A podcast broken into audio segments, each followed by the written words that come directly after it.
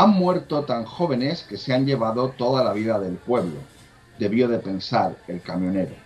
No has aparcado en Vidreres, has aparcado en el cementerio de Vidreres, con nichos que son como casas, un cementerio con un estanco, una panadería y un banco, un cementerio con calles, con iglesia, un cementerio con cementerio, con un casino y un aparcamiento lleno de coches vacíos. Así tiene que ser la otra vida, soledad y paredes. Los chicos, Tony Sala. Bienvenidos al Café de Mendel. ¿Qué van a tomar los señores? Tomaré un café solo y una copita de absenta. Buena elección. Para mí un café americano, gracias. Enseguida.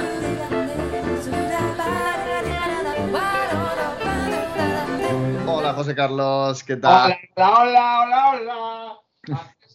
Mi marido nunca toma una segunda taza fuera de casa, pero ahora sí que la va a tomar porque estamos con la segunda taza de este café mendeliano Agostí. Aquí se repite café a pesar de que el camarero no le hace maldita la gracia. Pero aquí estamos, te vas a cansar de mí, José Carlos, este mes. No, no, no me canso, no me canso, no te preocupes. Yo soy incansable. Con lo que hemos leído este mes, con las preguntas de, de los cafeteros que se nos han acumulado, vale la pena hacer doble episodio este. Sin duda, sin duda. Además, es una buena manera de defenderse de algo que eh, ya he comentado, que es que agosto y las fiestas de los pueblos son un ejemplo de tiranía, de tiranía, ¿no?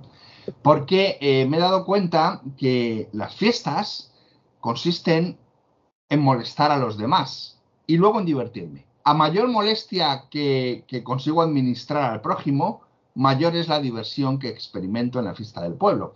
Y he decidido que os vais a divertir por decreto, soy un tirano, y os vais a divertir todos.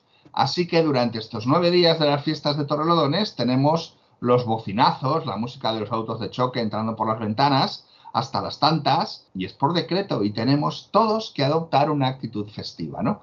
Así que la diversión, eh, sobre todo en el mes de agosto, consiste en amargarle la vida al prójimo.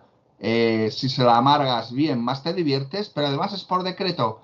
Da igual que se haya muerto alguien en tu familia, da igual que seas un opositor a, a no sé, a, yo qué sé, a lo que sea. Da igual que tengas que trabajar en agosto, ¿no?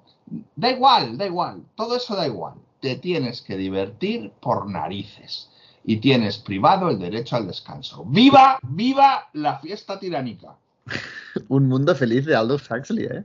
Totalmente. Así que propongo, ya lo propuse en su momento, propongo que como colofón a las fiestas de Torrelodones el ayuntamiento me permita hacer una pira con mis libros publicados ¿eh? y que todos bailemos alrededor de esos libros dando gracias al alcalde o a la alcaldesa. Realmente no sé si es hombre o mujer, fíjate si estoy conectado con la vida político-social del pueblo. Pero podríamos hacer una pira con mis libros mientras damos vivas al alcalde o a la alcaldesa o dado este carácter tiránico de las fiestas, también podemos dar gritos de viva a Mussolini o a Hitler, porque total viene a ser lo mismo. Queda claro lo mucho que nos gusta el verano, lo mucho que nos interesa la política y lo mucho que disfrutamos de las fiestas mayores de nuestros respectivos pueblos que por esto uh, hacemos doble café, nos refugiamos en esta cafetería donde no se celebra nunca fiesta mayor por decreto del camarero, donde se viene a hablar de literatura y donde, por supuesto, hay ventilador, que no está la vida en estos días de calor también tiránico del verano. Así que feliz de estar una vez más aquí. José Carlos, contigo. Sí, sí, yo también muy feliz. Y hemos empezado con un fragmento de, de Los chicos de Tony Sala, porque también demuestra cómo me gustaría a mí que fuera el pueblo. Un cementerio, un cementerio. Estaba muy bien con esta idea, ¿no? Sí, sí, sí, mucho, mucho. Tengo muchísimas ganas, llevo todo el mes uh, con, muriéndome de ganas de escucharte hablar de los chicos de Tony Sala, porque ya sabes que junto con La Guardia de Nicos Cavadías son los dos libros del actual catálogo de Trotalibros Editorial que, que, que pensaba en ti mientras lo editaba, pensaba en ti mientras leía uh, tu novela, veía muchas conexiones ahí. Los temas de Tony Sala uh, son los que yo veo que conectas muy bien uh, tú mismo en, la, en, los libros que lees. y me moría de ganas ¿no? de saber tu opinión de, de Tony Sala. Pero antes yo creo que tenemos que hablar de una, de una muy mala noticia. La actualidad manda. Sí, la actualidad manda, que es que Salman Rushdie, el autor de los versos satánicos, que fue escrito creo en mil, eh, bueno, fue publicado en 1988. Por ahí. el, el perpetrador del atentado no había nacido. Claro, es que te- creo que tenía 24 años. Salman Rushdie, también eterno candidato al Nobel, autor de Los hijos de la medianoche, autor de los, del polémico Los versos satánicos, ha, ha sido apuñalado varias veces en un acto en Nueva York. Por suerte ha sobrevivido, pero am, ahora eh, la última noticia ha sido que lo han ya desenchufado de la respiración artificial, ah, pero es po- muy posible que pierda un ojo. Am, Tenía afectado el hígado también y, y parte de un brazo, ¿no? De los tendones de un brazo, no sé. es realmente desgarrador porque además llevaba toda, la- toda una vida prácticamente, o sea, desde la publicación de los versos satánicos llevaba protegido co- constantemente, pues vigilado, ah, con protección oficial. ah, imagínate toda una vida temiendo, ¿no? Por tu vida y la de los tuyos. Debe ser... Bueno, y- y a, a raíz de esto también han salido cosas que yo, no, yo sinceramente desconocía, que es que muchos de los traductores de los versos satánicos han sido asesinados. Por ejemplo, el traductor de la novela al japonés fue asesinado y ah, la- el traductor al árabe creo que también o fue atacado, pero que es como un libro, bueno, maldito, ¿no? En este sentido, por, por la persecución que existe. Es triste que hablemos en esos términos en el año 2022 y es muy triste, bueno, lo, lo- lo- que puede encender ¿no? la literatura, lo, lo peligrosa que es la literatura para algunas mentes tan cerradas. Sí, bueno, eh, yo me pregunto si habían bajado el nivel de seguridad o el nivel de, de alerta o de atención. Yo supongo No, que es inevitable, porque claro, es que tantos años, yo supongo que los cinco primeros años el mismo Rushdie estaba paranoico, pero cuando van pasando años y años y años y años y 10 años y 20 años, claro, al final dices, tengo que parar de vivir y, y yo, yo- yo- a mí me consta que, que a Salman Rushdie pues no le gustaba nada vivir así. Y, y- y no sé si bajó la protección, si ah, fue aquel día, si fue cosa de Salman Rushdie, si fue cosa de, de sus protectores, de la seguridad del acto. Yo no sé qué ha sido, pero es que al final es lo de menos.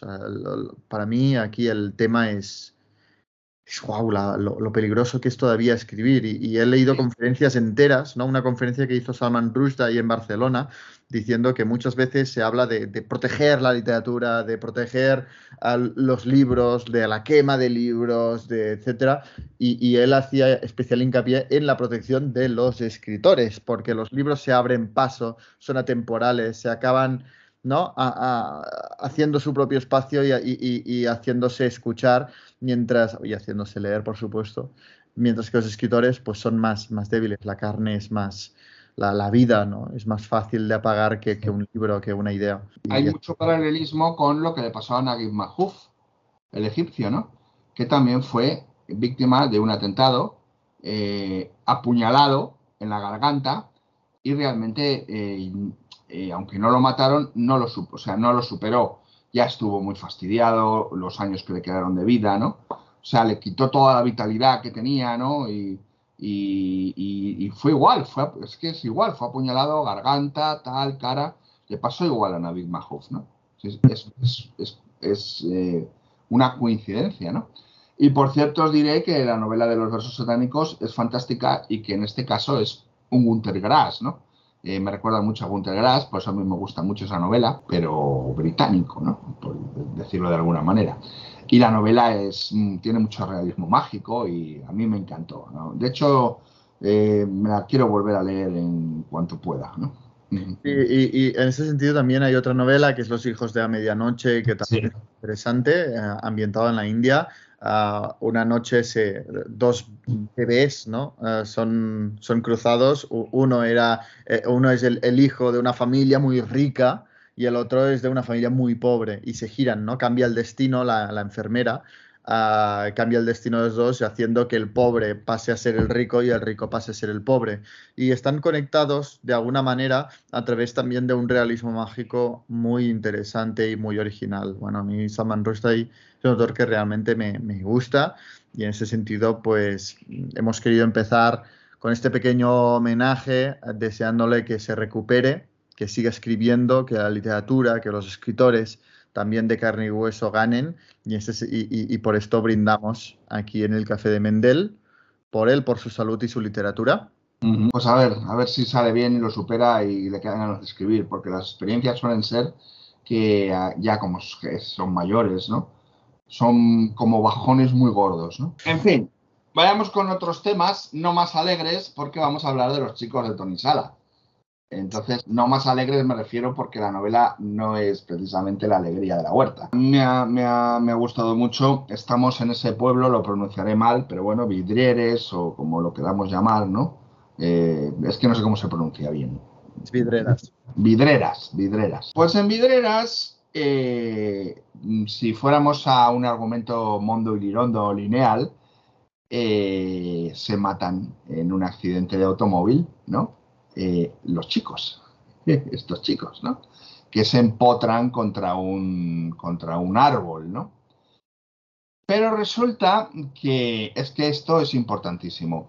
Resulta que este accidente, que eh, parece, parece, causa, causa de todo lo que Tony Sala nos va a contar a lo largo del libro, del comportamiento de la gente del pueblo, ahora hablaré de esa maldad pueblerina, ¿no? Resulta que no es causa, es consecuencia. Y no destripo nada porque habrá que ver por qué es consecuencia. Pero no es causa de lo que se nos cuenta, sino consecuencia de algo. Los personajes, un empleado de banca, un camionero, iba a hacer, iba a hacer un, iba a hacer un ripi, un camionero putero, un camionero con mucha afición a las prostitutas, eh, una camarera del casino, ya sabéis que el casino en el pueblo no es lo mismo que el casino donde vais a jugar a la ruleta, el casino es donde la gente se reúne. Eh, un, un personaje que a mí me parece fascinante, ¿no? Un artista frustrado o frustrado porque la sociedad le ha intentado obligar a pasar por el aro y él no ha querido y ha quedado marginado. Un personaje riquísimo, riquísimo, ¿no? Que hace me recuerda un poco eh, a, las películas estas eh, experimentales que hace James Incandenza en La Broma Infinita, ¿no? O sea, un, artista que hace unas cosas muy raras. Vamos a dejarlo ahí, ¿no? Este tipo de personajes, eh, todos arrastran ¿no? un bagaje que se alimenta de una soledad que hay en ese pueblo, que es producto de una profunda conciencia de que existe algo que es el mal, ¿no? El mal en, el pueblo, en los pueblos es eh, todo un, argumento narrativo que se ha utilizado mucho en la literatura, ¿no? recuerdo muchísimos libros, ¿no? Eh, eh, tenemos este Paraíso Imperfecto de Juan Laborda Barceló, que es un pueblo donde parece que las cosas, es un pueblo de, como de la zona de Valencia y por ahí, es como en los chicos, parece que las cosas en la superficie pues mira qué bien la vida de un pueblo tal, pero luego albergan tremendos dramas. Los dramas vienen propiciados eh, muchas veces por la cuestión de las tierras, ¿no? de los odios vecinales, ¿no? y en este caso en la novela de los chicos, pues también al morir eh, estos, estos jóvenes hay un problema con las tierras porque eh, había una parte de las tierras que les pertenecía y ahora tiene que ir a otras personas y se tienen, bueno, no quiero abundar en esto, pero también la codicia eh, y una serie de elementos mm, hacen que en los pueblos exista un tipo de mal que es un mal distinto al mal urbano. Ya lo hemos comentado alguna vez, ¿no? Ahora quizás ya no tanto, pero en la época de mis padres o de mis abuelos, eh, cuando estabas en el pueblo y ibas a ir a la ciudad, ten cuidado al ir a la ciudad, no sea que te vayan a atracar que bueno, era lo que mis abuelos podían concebir como el mayor de los horrores que te atracaran, ¿no? O ten cuidado que vas a Madrid, no sea que te maten, que allí pasan cosas, todo, parece que estamos por las calles todo el día pegando tiros.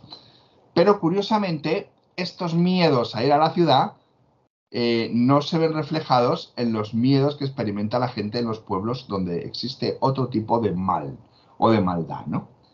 Y los grandes dramas en España eh, siempre suceden en pueblos, ¿no? Puerto Rico, Alcácer, por poner dos ejemplos, ¿no? O sea que este tema de que en el pueblo el mal está como más enconado o como, brota con otro tipo de virulencia, mm, aparece en la novela de, Tony Sala y es una de sus preocupaciones y es un tema muy literario a la hora de desarrollar el tema del pueblo. Entonces aquí en esta novela nos encontramos que este accidente parece detonar, ¿no? Parece detonar los comportamientos realmente eh, en algunos casos retorcidos de los eh, habitantes del pueblo. Lo que pasa es que el accidente no detona nada. El accidente es consecuencia de estos comportamientos, ¿no? En unos giros finales que hay extraordinarios. Tampoco puedo hablar mucho sin desvelar este, este asunto. Hmm. Eh, pero la novela es de 10. Me gusta sobre todo cómo está llevada la trama desde las diferentes perspectivas, ¿no? Eh, sobre todo de ese camionero que está muy bien construido, eh, y ese empleado de banca, ¿no? Y luego, por cierto, eh, la novia de uno de los chicos que ha muerto en el accidente, y hay incluso un solapamiento temporal, ¿no? Hay una escena en el casino que se cuenta y luego esa escena se vuelve a contar desde la perspectiva de otro personaje que también la está viendo, pero en otro momento, ¿no? Es una novela muy rica, eh, con un montaje narrativo complejo, muy brillante, pero también fácil de leer. Y para mí ha sido todo un descubrimiento, ¿no? Ha sido un escritor que me parece fantástico. qué bien. Yo eh, ayer hicimos el, directo sobre literatura y soledad y estuve hasta el último momento pensando, ¿incluyo chicos o no? ¿Incluyo chicos o no? Y cuando decidimos que el próximo sería literatura pueblos, dije, ya está, no, lo dejo. Pero la verdad es que la soledad así como la muerte, es un nexo que une los cuatro protagonistas de, esta novela. ¿no? Cada uno es impresionante como Tony Sala ah, se mete en la piel de cada uno de estos personajes tan diferentes entre sí, pero a la vez eh, los, cuatro a su manera mm. son agarradores. Una de las cosas que me encanta de publicar libros, ver la, cómo la recepción, ¿no? cómo cada uno opina de los libros.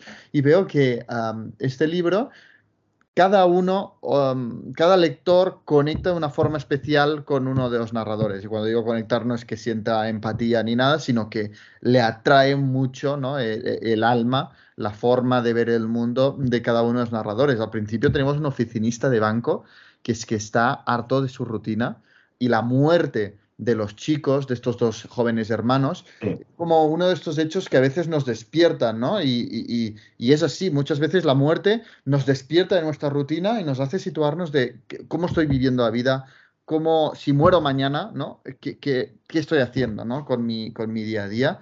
Las reflexiones en torno a la muerte, de la parte del oficinista me parecen brillantes y también la sensación de que él no es del pueblo, o sea, él trabaja en la oficina del pueblo de Vidreras, pero no es, no es de Vidreras de toda la vida, ¿no? Y este es, este es el primer efecto de la maldad del pueblo, cómo excluye al que no es del pueblo. Tiene muy entrada a un pueblo, ¿no? Y, cómo... Sí, bueno, el, fragmento que he leído es el momento en que un camionero, por cierto, camionero eh, con afición por las prostitutas, sí, con escopeta, camionero que llega, llega al pueblo a descargar unas balas de paja y esto que, que, que, he leído es lo que él percibe porque está todo el mundo en el entierro de los hermanos. Está él solo, solo en la oficina, porque claro, él no es del pueblo, no tiene que ir, ¿no? Y, ya se lo recuerdan y, nunca se hace nada de forma directa, ¿no? Que eso también es muy, muy del pueblo, pero todo el mundo le hace saber en todo momento que él no es del pueblo, ¿no?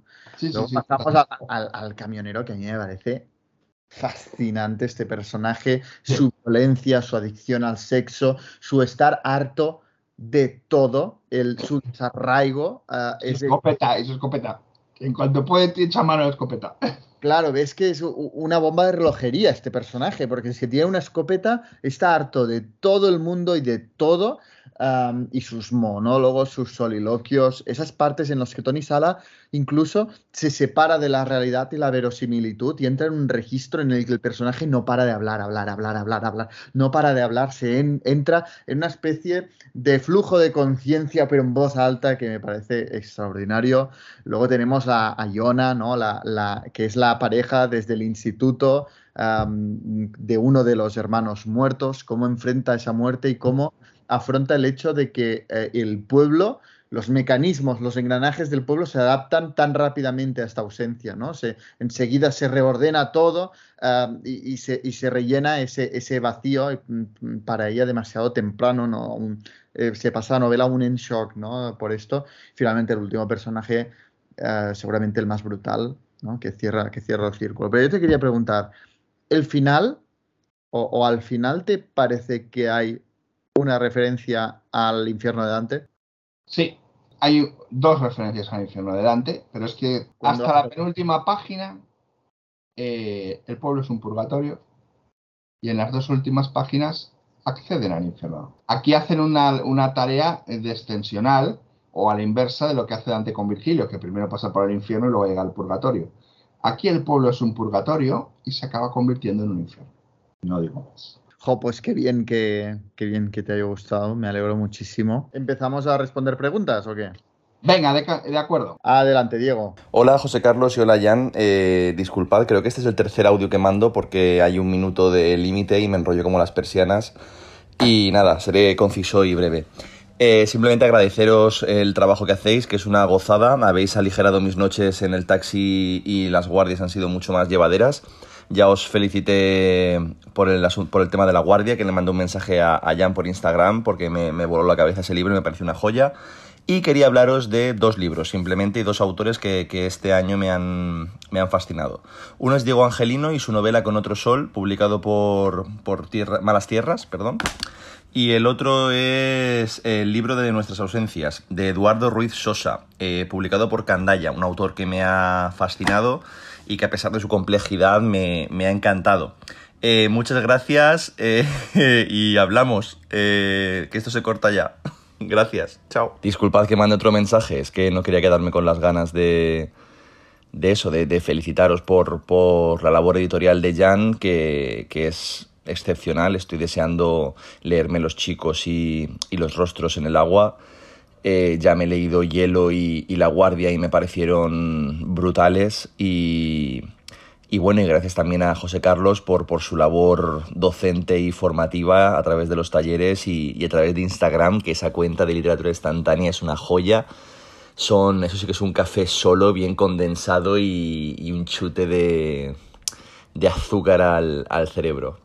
Bueno, eh, muchas gracias y, y, ya no os molesto más, de verdad, ya no mando más audios, pero, pero no podía quedarme sin felicitaros y sin agradeceros el trabajo. Y espero vuestra opinión sobre Angelino y, y Ruiz Sosa. Gracias, chao, chao. Bueno, gracias, Diego.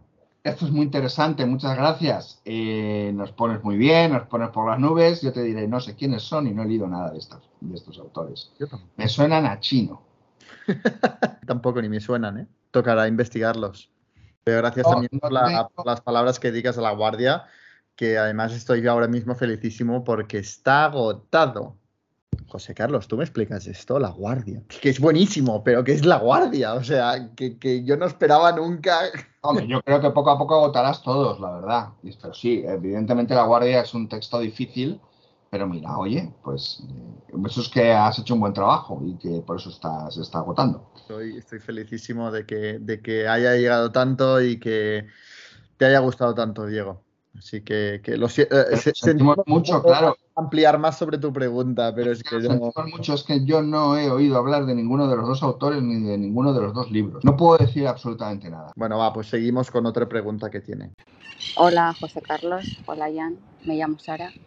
En primer lugar, quería agradeceros la labor que hacéis con el podcast. Ya lo he escuchado algunos de los episodios incluso un par de veces porque al final lo escucho por la calle y no soy capaz de anotar o de acordarme de los títulos. Así que enhorabuena por, por el programa y por el podcast. Eh, yo quería preguntaros primero eh, si me podéis recomendar algún libro sobre saga familiar o que tenga una trama rápida. Es verdad que últimamente he estado leyendo libros un poco densos, entonces siento que necesito algo, algo ligero. Eh, uno de mis libros favoritos, en lo que coincido con Jan, es Cien años de soledad, y me gustaría encontrar algún libro parecido con muchos personajes y que al final tiene esa trama que no puedes parar de leer, ¿no? Es algo que echo de menos y que ahora mismo pues no me viene a... Bueno, muchas gracias Sara. Ah, no sabes la paz que me ha transmitido tu mensaje. He tenido la sensación de que ha entrado una, una bandada de pájaros dentro de este café. Eh, estaba, vamos, muy zen. Mm, yo aquí hay una cosa que no comprendo. Al camarero que se compre un periquito y lo, lo tenga aquí para Sí. que nos acompañe. Sí, sí, sí. A mí es lo que me faltaba. sí. Eh, vamos a ver, yo aquí hay una cosa que no entiendo. Eh, trama familiar mm, no es compatible con trama rápida. Estoy de acuerdo, aunque hay, eh, aunque hay libros más, más ágiles que otros de trama familiar. Am, pero, pero sí, sí, estoy de acuerdo que es que la trama familiar normalmente es, ¿verdad? Más lenta, ¿no? Se va desarrollando como la misma familia, ¿no? Aún- Suelen ser libros gordos. Yo, bueno, te, te puedo recomendar los Buddenbrook de Thomas Mann o Retrato de Grupo con Señora de Heinrich Boll. ¿eh? Mm. Son dos tochos de cuidado y no son especialmente rápidos. Yo te voy a recomendar la saga de los Forsyth de, Goldsworthy, que, que yo considero que es bastante ágil y tiene una trama familiar muy entretenida. Ah, luego, quizá no es súper ágil, pero no, no puedo, no me puedes preguntar ah, sobre sagas familiares y yo no decirte La mirada al ángel de Thomas Wolfe. Para mí llega al nivel de Cien años de soledad. Para mí es la gran novela americana. am, contiene una saga familiar, las relaciones subterráneas entre miembros de una familia, que, la familia como, como refugio, pero también como, como cárcel, como prisión. Me, me encanta cómo trata el tema, el tema familiar. También es un señor tocho. Y finalmente voy a hacer esto que hacen tantos críticos, que es recomendar un libro que no han leído. Ah, pero realmente me, me he informado mucho y ya son varios los que me dicen que esta saga familiar es muy ágil ah, y se lee muy bien, por lo que me encaja muy bien con tu premisa que, que ha publicado ahora Acantilado, que son lo- los Effinger, que es otra saga familiar alemana, ahora Sí. recuperada. Eh, y, y todo el mundo que me lo ha recomendado me ha dicho es que es, que es una saga familiar muy ágil, se, se bebe este libro, por lo que aunque no lo he leído, me atrevo a, a recomendártelo bajo esta premisa, esa doble premisa tan difícil de encontrar, que es saga familiar y ah, ágil o con buen ritmo. Bueno, y también eh, la trilogía transilvana de Miklos Banfi, ¿no? Que también va de una saga familiar y es la historia de dos hermanos, ¿no? Eh, en tres tomos, ¿no? O sea que, como vemos, las sagas familiares van de la mano de, Sí. de, de- de mu- de muchas páginas, ¿no? Parece que sí. En fin, eso, eso es más o menos lo, lo que te recomendamos. Bueno, pues yo te quería comentar una noticia, bueno, más que una noticia, un artículo que salió en El País, que me pareció El país, el país. El país, el país. Ah, que me pareció bastante interesante eh, que comentar. Em, y es que hacía un repaso de. Bueno, de hecho, fue bastante viral porque hacían un ranking de las figuras que provocan, que contribuyen a que las ventas de libros se disparen actualmente. Ajá, ajá. Y es interesante porque, porque es inédito, o sea, realmente el orden tradicional es algo que todos sabemos, ¿no? Pero verlo ahí en un ranking frío y, y claro, pues impacta, porque, porque tradicionalmente era de una forma y en los últimos años se ha revolucionado constantemente. Yo como editor tengo que decir que, que es totalmente así, es totalmente cierto el nuevo orden que se ha impuesto. Vale, Una cosa que quiero decir antes de nada para que queden las cosas claras. Bueno, esto es una cuestión personal, pero yo de vosotros, si fuera amante de los libros y lector de la buena literatura, me alejaría de el país. Bueno, pero es que te vas a reír, pero precisamente el país te da razón. El país te da razón. ¿Por qué? Porque en el ranking de las cuatro figuras, la última, la última, la que tiene menos influencia, la que aporta menos a que, a que se aumenten las ventas, son los artículos en la prensa. Mira tú qué bien. Entonces, ¿cuál es la primera? Vamos a ver. La primera son, es Bookstagrammer y Booktoker. Vale, ¿y esto de Bookstagrammer y Booktoker qué es? Esto yo, yo, incluso aquí incluiría Booktube. O sea, es decir, uh, que una Bookstagrammer con 20.000 seguidores en Instagram haga una reseña o saquen sus historias tu libro. Lo de Booktoker es lo mismo que en Instagram, pero en TikTok. Que yo, la red social que me va a jubilar a mí es el TikTok, porque es la primera red social que yo ahí ya no entro. Yo es una red social que ya no entiendo que no sigo, no me gusta, así como tampoco me gustan los reels de Instagram, que es la imitación de Instagram de TikTok.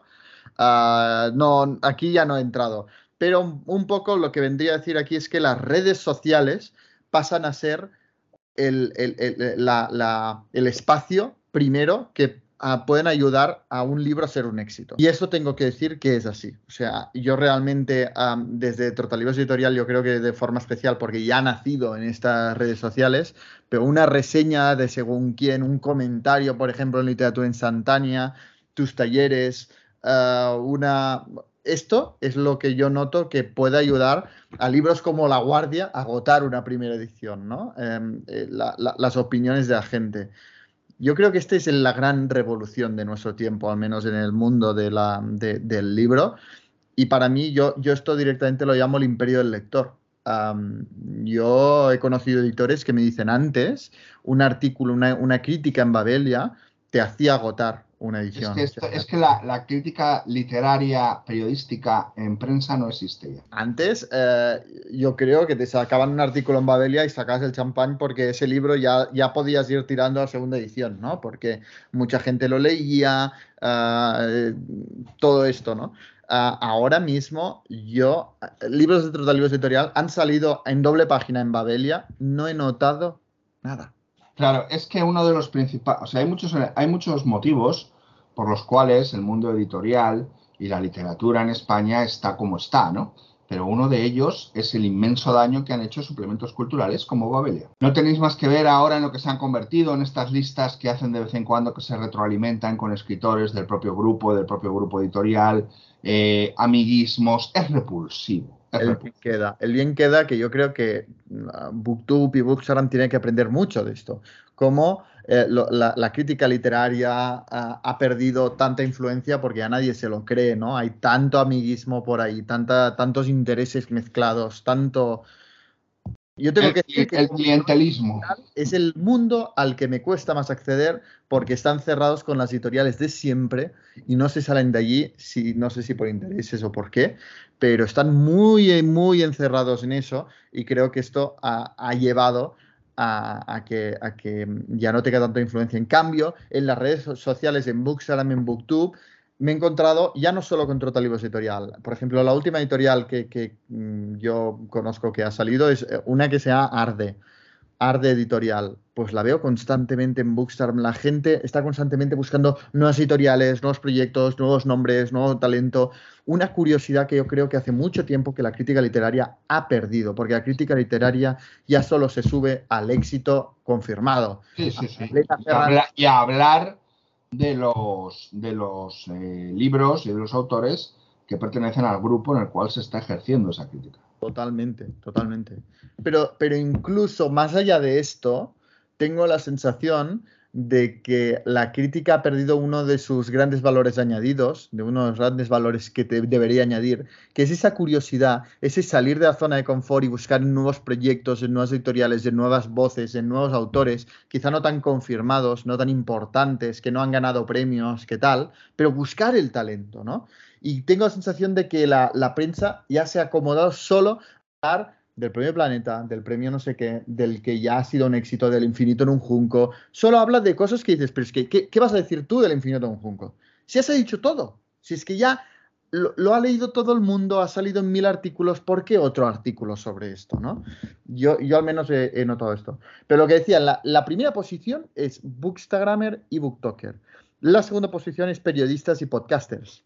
Está el café de Mendel. Oye, uh, tercera posición, recomendaciones de famosos. No me lo creo. Recomendaciones de famosos. Para vender libros. Ah, sí, sí, yo creo que aquí... Ridículo. Ah, ¿Tú te comprarías un libro porque te, porque te lo recomendara? eh, me vais a perdonar, ahora mismo soy incapaz de decir un famoso español. No, no, pero yo creo que aquí eh, hay algo cultural, ¿no? Que yo tengo la sensación de que este ranking es O más sea, a mí, a mí, libro que me recomendara, un famoso libro que tacharía de la lista, que no compraría nunca. Pero porque aquí no tenemos la cultura, creo, de famoseo que lee libros de calidad. Porque tú vas a Estados Unidos, por ejemplo, yo y Barack Obama o Oprah Winfrey ah, tienen importantes, cada año sacan una, una lista de recomendaciones y realmente que Barack Obama te, te incluya en su lista puede hacer que un libro vaya muy bien. Y Barack Obama tiene un gusto excelso, se tiene que decir, y Oprah Winfrey igual. O sea, Oprah Winfrey tenía un club de lectura que entrar allí ya, ya, o sea, si un libro tuyo lo lee Oprah Winfrey en su club de lectura, es no solo éxito asegurado, sino como un premio de alta categoría, ¿no? Yo creo que se va más a esta, a esta cultura de, de- de famosos con mucho criterio literario que en España, sinceramente, no se me ocurre ninguno que tenga así influencia, influencia en los libros, de que lo saque y sea un éxito porque tiene muy buen criterio. Bueno, aquí se empezó a hablar de Jonathan Franzen porque salió eh, eh, Barack Obama con el libro. Con, no sé si era eh, Libertad o uno de estos, no me acuerdo cuál era. Y Oprah Winfrey hizo famosa a Toni Morrison, que acabó ganando el premio Nobel. O sea que Ya, yo creo que y se llena Aquí no hay esta, esta. Aquí el nivel del famoso es, el es un nivel de, de, de- de severo daño eh, intelectual, ¿no? Entonces es difícil, ¿no? No sé. Pero bueno, muchas, y en muchas ocasiones, como mu- algunos grupos editoriales también tienen sus negocios en televisión, etcétera, ah, muchas veces también hay cosas ahí. pero Jan, yo no recuerdo un famoso español recomendando un libro. O sea, a mí este tercer punto me parece un poco fantasías animadas. Yo creo que es anglosajón. Es que, claro, no puedo acceder al artículo porque es de pago. Sí, cutres somos en el café de Mendel. Pero, pero tengo la sensación de que es más anglosajón esto. Finalmente los artículos en la prensa, como hemos comentado. Bueno, me parecía interesante. Es interesante la reconfiguración del mundo eh, editorial eh, a quienes tienen que atender ahora si quieren vender más libros, ¿no? Pero no sé, no sé qué decirte, la verdad. Yo creo que hay unas prácticas en las redes sociales que están en el, en el- primer punto muy lamentables con cuentas que consisten en hacer un boxed, un boxed, un boxed, un boxed y no leen ningún libro. Gente que les llega un libro de 800 páginas y al día siguiente ya están haciendo una miserable y cochambrosa reseña, evidentemente no se lo han leído. O sea, no sé, estas cosas a mí me llaman mucho la atención, ¿no? Yo creo que mala- malas praxis hay en todos lados, tanto en prensa como en redes sociales. Es que es imposible que haya eh, todo un ámbito tan grande como son las redes sociales y todos seamos santos, ¿no? O sea, es imposible. Pero también creo que es muy mm, meritocrático, en el sentido de que tú ves si una cuenta lo único que hace es unboxing y tal. Y si tienes un poco de criterio, enseguida dices, bueno, pues no te sigo porque no me interesa tu contenido. En cambio, cuando ves que alguien tiene criterio, que, que coincides con en opiniones y no es un anuncio constante, no es una promoción constante, pues confías, ¿no? Y la confianza se va construyendo con los años. Y, y yo no te escucho igual una recomendación a ti que a alguien que no conozco, que sigo desde ayer y que además ya veo que ha hecho tres unboxings y habla, y, y- y- y habla de un libro que, que yo he leído y que se nota que no ha leído él, ¿no? O sea, un un poco vas generando confianzas y, y a- alguien me dijo, aquí falta el boca-oreja. Cierto, falta el boca-oreja, que es muy importante el boca-oreja. Sí. Yo creo que el boca-oreja hoy en día se da en Bookstagram, o sea, está incluido en el primer punto, ¿no? Porque se ha trasladado al espacio virtual. Sí, del sí, sí, sí, totalmente de acuerdo. Pues si te parece, vamos a responder alguna pregunta. Respondamos. Respondamos. Alejandra, adelante. Hola Jan, hola José Carlos, saludos desde Gijón. Me llamo Alejandra y bueno, lo primero querría daros las gracias por el podcast tan estupendo que hacéis. Da gusto escucharos cada mes y es un momento que yo espero con ansias, la verdad. Eh, me gustaría preguntaros por libros ambientados en Florencia, además de una habitación con vistas. Tengo planeado un viaje próximamente allí y la verdad que me gustaría leer previamente algo que me hiciera todavía con más ganas. Nada, muchísimas gracias a los dos de nuevo y espero que la lista de pendientes siga creciendo con vuestras recomendaciones durante muchísimos más cafés. Un saludo. Muchas gracias, Alejandra, y esperamos que, que te lo pases bien en este viaje. ¿Tienes alguna propuesta? Claro, es que no se puede hablar de Florencia aunque no esté propiamente ambientado, no, no podemos dejar de hablar del príncipe o de Camerón, ¿no? Eh, Pero es que, claro, no está muy... Eh, eh, la verdad es que me pasa como en la primera pregunta, ¿no? Que no se, no, sí se me ocurre alguna cosa, aunque como tú bien dices no esté eh, eh, eh, ubicado, ¿no? Evidentemente no resalta, ¿no? No resalta las cualidades de la vida florentina o de la propia ciudad, pero el de Camerón, evidentemente, y también la vida nueva de Dante. Vamos a ver, si va a ser a Florencia, aunque no transcurra en Florencia, que transcurre en el infierno, el purgatorio y el paraíso, es conveniente que aproveches y te lleves leída la Divina Comedia. Y sobre todo la vida nueva de Dante, porque la vida nueva de Dante sí que transcurre cuando él ve a Beatriz, cuando se entera que Beatriz ha muerto y tal, transcurre en Florencia. O sea que esa, ese, ese sí te lo aconsejo. Pero te voy a aconsejar un libro que me lo vas a agradecer y no es una novela. Es un ensayo publicada por la línea del horizonte, un ensayo breve, un libro precioso que se titula Contra Florencia, del escritor Mario Coleoni. Os va a fascinar a todos. Mario Coleoni, en Contra Florencia, lo que nos invita es a ver Florencia con otros ojos. Ejemplo, nos habla de los grupos organizados que llegan a la galería de los Uffizi siguiendo un paraguas de un guía y que entran en los Uffizi y van directos, por ejemplo, a la consagración de la primavera que está allí, ¿no? Eh, ese cuadro. ¿Cómo nos enseña a mirar Florencia con otros ojos? Y por cierto, esto lo hizo mi hermana, que se llevó el libro, ahora que ha estado recientemente en Florencia. Pues nos dice, nada más entrar en los Uffizi, sentaos en el primer asiento que hay, nada más entrar, y tenéis a la izquierda, al centro y a la derecha tres de las Madonas más impresionantes de la historia de la pintura. Nadie las ve porque todo el mundo va corriendo a ver la consagración de la primavera, ¿no? De Botticelli, o, los cuadros que hay allí, ¿no? Entonces, igual que lo hace con las pinturas, habla de la vía Cabur, ¿no? Que es la vía central, eh, la describe, la ve con otros ojos, y se llama Contra Florencia porque quiere dar una visión distinta de la Florencia turística, y es una visión maravillosa para el turista, de hecho, ¿no? Y luego habla de personajes importantes que han estado en Florencia, escritores, ¿no?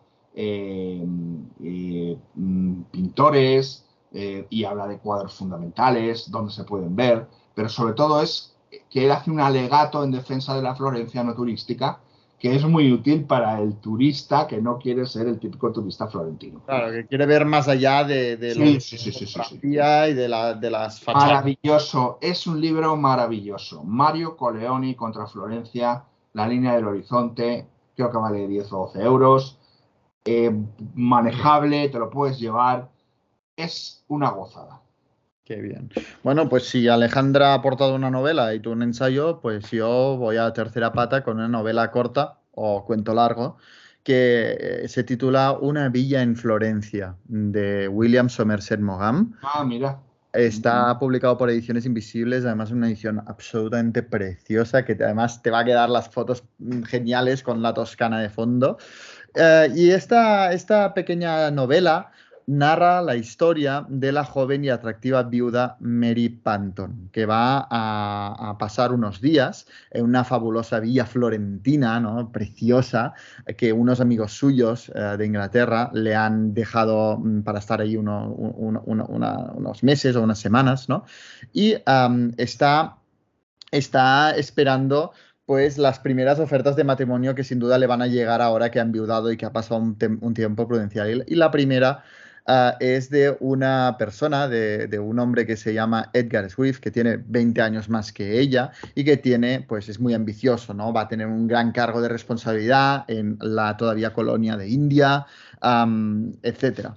Ah, ¿Qué pasa? Que no está, no tiene claro si, ah, si se tiene que volver a casar o debe, seguir soltera, ¿no? En, libertad.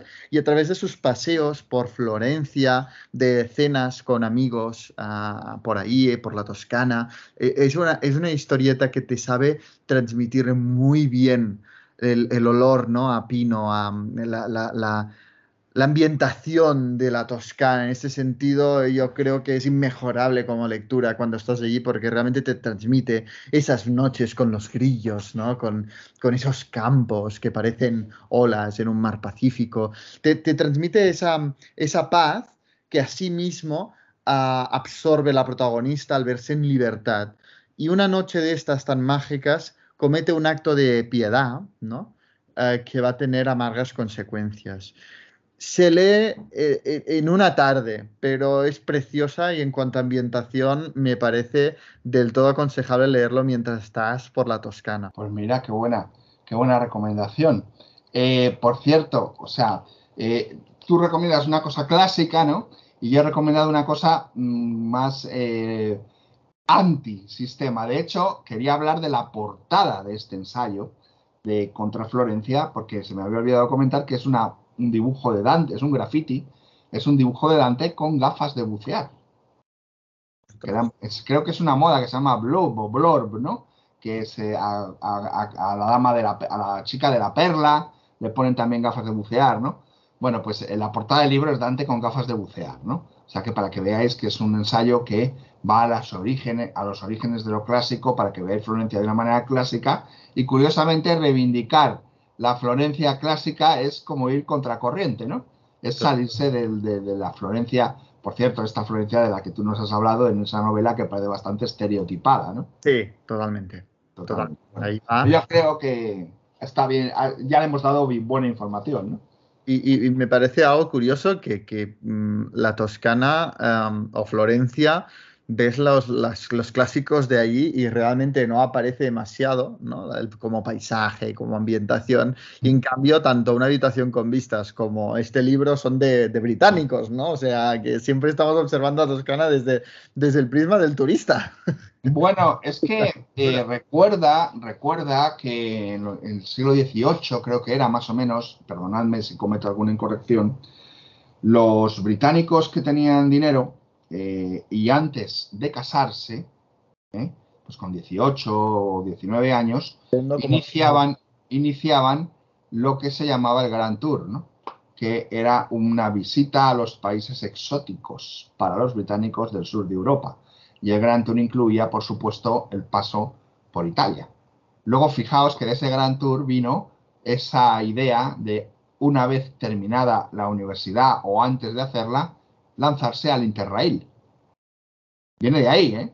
Sí, sí, sí. Viene de ahí. Viene de este gran tour, ¿no? El caballero británico joven se desfogaba, vivía aventuras por los países exóticos y luego volvía, ¿no? A, ya a Inglaterra y ya se casaba, y ya, pero ya había vivido en España, en Italia y en Turquía y en Grecia aventuras galantes. Vamos a otra pregunta. Juan, adelante. Ah, hola, Jan. Hola, José Carlos. ¿Qué tal? Soy Juan y os grabo este mensaje para eh, conocer vuestra opinión sobre Harold Bloom. Eh, que bueno, al que normalmente se le, se le tiene por voz de autoridad en cuanto a crítica literaria, eh, pero sobre el cual también he escuchado eh, comentarios bastante negativos sobre su carácter un poco sesgado en cuanto a, la consideración de la literatura eh, española, o en español, mejor dicho, en contraposición a la literatura anglosajona. Y, querría saber vuestra, vuestra opinión al respecto, si pensáis que es un autor o un crítico que merece la pena ser leído, o si consideráis que es demasiado sesgado en este sentido. por ejemplo, recientemente he estado viendo en YouTube un, unos vídeos de, un tal Jesús Maestro, que es eh, catedrático en la Universidad de, Vigo, de literatura española, eh, y crítico literario. Bueno, es un hombre con una personalidad bastante vehemente y no puede ver a Harold Bloom. Y bueno, querrá saber vuestra opinión al respecto. Muchísimas gracias. Gracias, Juan. Bueno, aquí hay muchos asuntos que atender, ¿eh? Hay muchos asuntos que atender. Vamos a ver. ¿A Bloom hay que leerlo? Sí. Como crítico literario, también. Siendo conscientes de sus partidismos sectarismos y sesgos también, pero aporta cosas muy útiles y hay que saber en cuáles eh, se le pira la pinza o se pasa a tres pueblos. Me explico. El libro en sí, el canon, el canon occidental, es un libro muy interesante eh, sobre, muchos, sobre muchas cosas de las que habla hasta que llega el momento en que construye el canon y empieza a poner los listados. Pero antes reflexiona sobre Shakespeare, sobre Cervantes, sobre mucho, mucha literatura universal. Después, el problema de las listas que componen el canon, pensad que es el canon de un señor que se llama Harold Bloom. Cada uno tiene su canon, ¿no? Lo que pasa es que él pretende, y en esto no estoy de acuerdo, hacer un canon que pase a la historia como el canon. Evidentemente, cuando construye el canon, se mete en un follón tremendo que no sabe resolver. Establece un canon en el cual, por ejemplo, hace una subdivisión. Literatura española y literatura catalana. ¿Y por qué no literatura gallega y vasca? Pregunto. O sea, pregunto. Si haces literatura eh, catalana, tendrás que hacer también, o es que resulta que él considera que ningún libro escrito en gallego o en vasco merece entrar en el canon, que esto también es posible. Pero, por ejemplo, eh, comete aberraciones eh, eh, cuando establece que libros pertenecen al canon de la literatura española, dejando fuera libros de una importancia tremenda y metiendo otros que apenas son una gota en cuanto a influencia literaria se refiere en, la literatura española. En los artículos o en las explicaciones previas, vemos que es muy sesgado porque Bloom eh, crea un canon que se le ha llamado un, un, canon blanco, sajón, eh, machista, ¿no? Y, efectivamente lo es. Él, a las escuelas críticas del feminismo, a lo que ahora sería un poco ya yendo más allá, los ofendiditos, ¿no? Él lo llama la escuela del resentimiento. Y él a la escuela del resentimiento no le hace ni caso. Y por eso, autores eh, o autoras que son autores bandera de la escuela del resentimiento, según lo denomina él, él no los incluye en el canon. Pero, como crítico literario, es interesante, siempre que tengamos en cuenta que para él la literatura, su principio y fin está en Shakespeare. De hecho, para él Shakespeare es el the Inventor of the Human, y de eso nada, de eso nada. Pero bueno, pero también tiene un gran respeto por Cervantes, lo que demuestra que es un tipo inteligente. ¿eh? Para él, prácticamente los pilares de la literatura están en Shakespeare y en Cervantes, aunque él se ha dedicado toda su vida a escribir sobre Shakespeare. Así que este canon es un canon interesante, pero siempre sabiendo cómo está construido, cómo es el autor y cogiéndolo con pinzas. Y una última cosa sobre Jesús García Maestro, vehemente profesor catedrático de la Universidad de Vigo, que tiene un montón de vídeos en YouTube, que la gente se ríe mucho con él porque dice cosas que parecen eh, disparates, ataca de una manera sangrienta a, entre otros, a Harold Bloom. Jesús García Maestro fue miembro del tribunal que juzgó mi tesis doctoral. Ah, sí, qué curioso. Y tengo varios libros de él dedicados, igual que él tiene varias novelas mías. ¿eh? Así que... Mm, Pero no eh, compartes este odio visceral hacia Harold Bloom que tiene él. No, no, no, no lo comparto. Pero, eh, en fin, eh, afortunadamente mi tesis no le provocó esos ataques de ira, ¿no? al revés, le encantó. Pero lo conozco, lo conozco y tengo relación con él y esa, últimamente se ha exacerbado su, su, su histrionismo pero os recomiendo que lo veáis porque es muy divertido. No es necesario que veáis, ya se marca vídeos en YouTube de 40 y 50 minutos, pero solo empezad a, ver, a verlo y ver qué cosas dice, porque es realmente a veces divertido. ¿no? Así que Harold Bloom sí, el canon sí, sí debes leerlo teniendo en cuenta estas cosas y como crítico creo que merece la pena, pero hay que, en fin, yo tengo un vídeo que hablo, uno de, hablo en varios vídeos en literatura instantánea del canon de Bloom y en uno de ellos lo arrojo y sale volando, ¿no? Pero en otros lo pongo bien. Es en función al tema eh, del que hable. ¿vale? Que tiene buenas ideas y malas ideas. Exacto. que hay tantas ideas en un ensayo que. El problema, viene, el problema viene al querer esas, esas ideas establecer un canon, ¿no? Y esto es lo que hay que leer. Bueno, pues mire usted, no. Es que es imposible porque es que nadie ha leído, ni Harold Bloom, ni siquiera Harold Bloom lo ha leído todo. Es es lo que tú dices, y, más cuando estamos hablando de culturas minoritarias, es, muy fácil no, no, haber leído mucho. Claro, y pasa con autores que escriben en inglés. Claro, claro. Ah, el canon occidental yo no lo he leído, eh, sí que sé el concepto, sé su concepción de la literatura, lo conozco, pero no lo he leído. Lo que sí, yo el 100% de, de, lo que he tocado directamente de Harold Bloom tiene que ver con Shakespeare. Yo tengo una sección en, en, mi canal que es Shakespeareando, en el que en cada vídeo hablo de una de las obras de, Shakespeare y me compré una edición de anagrama que es Shakespeare, la invención de lo humano, precisamente, eh, que, que, yo adoro este libro. O sea, lo voy consultando, lo voy leyendo poco a poco. Cuando me leo una obra de Shakespeare, lo primero que hago es ir a este libro, que, que es un tocho, e ir al capítulo. Tiene un capítulo para cada obra de William Shakespeare. Y el análisis que hace, las reflexiones que hace son absolutamente maravillosas y un libro para mí de referencia para construir mis vídeos de, de Shakespeareando, que obviamente se mueven en un nivel mucho más básico que el de Harold Bloom, pero ese, sus comentarios muchas veces pues, eh, me ayudan mucho. Y yo, el... yo lo, en lo que no estoy de acuerdo es en eso, en la invención del humano, no, no es Shakespeare. Shakespeare no es el inventor del humano. ¿Quién sería? Cervantes. No sé quién sería, pero sé quién no sería, y Shakespeare no lo sería.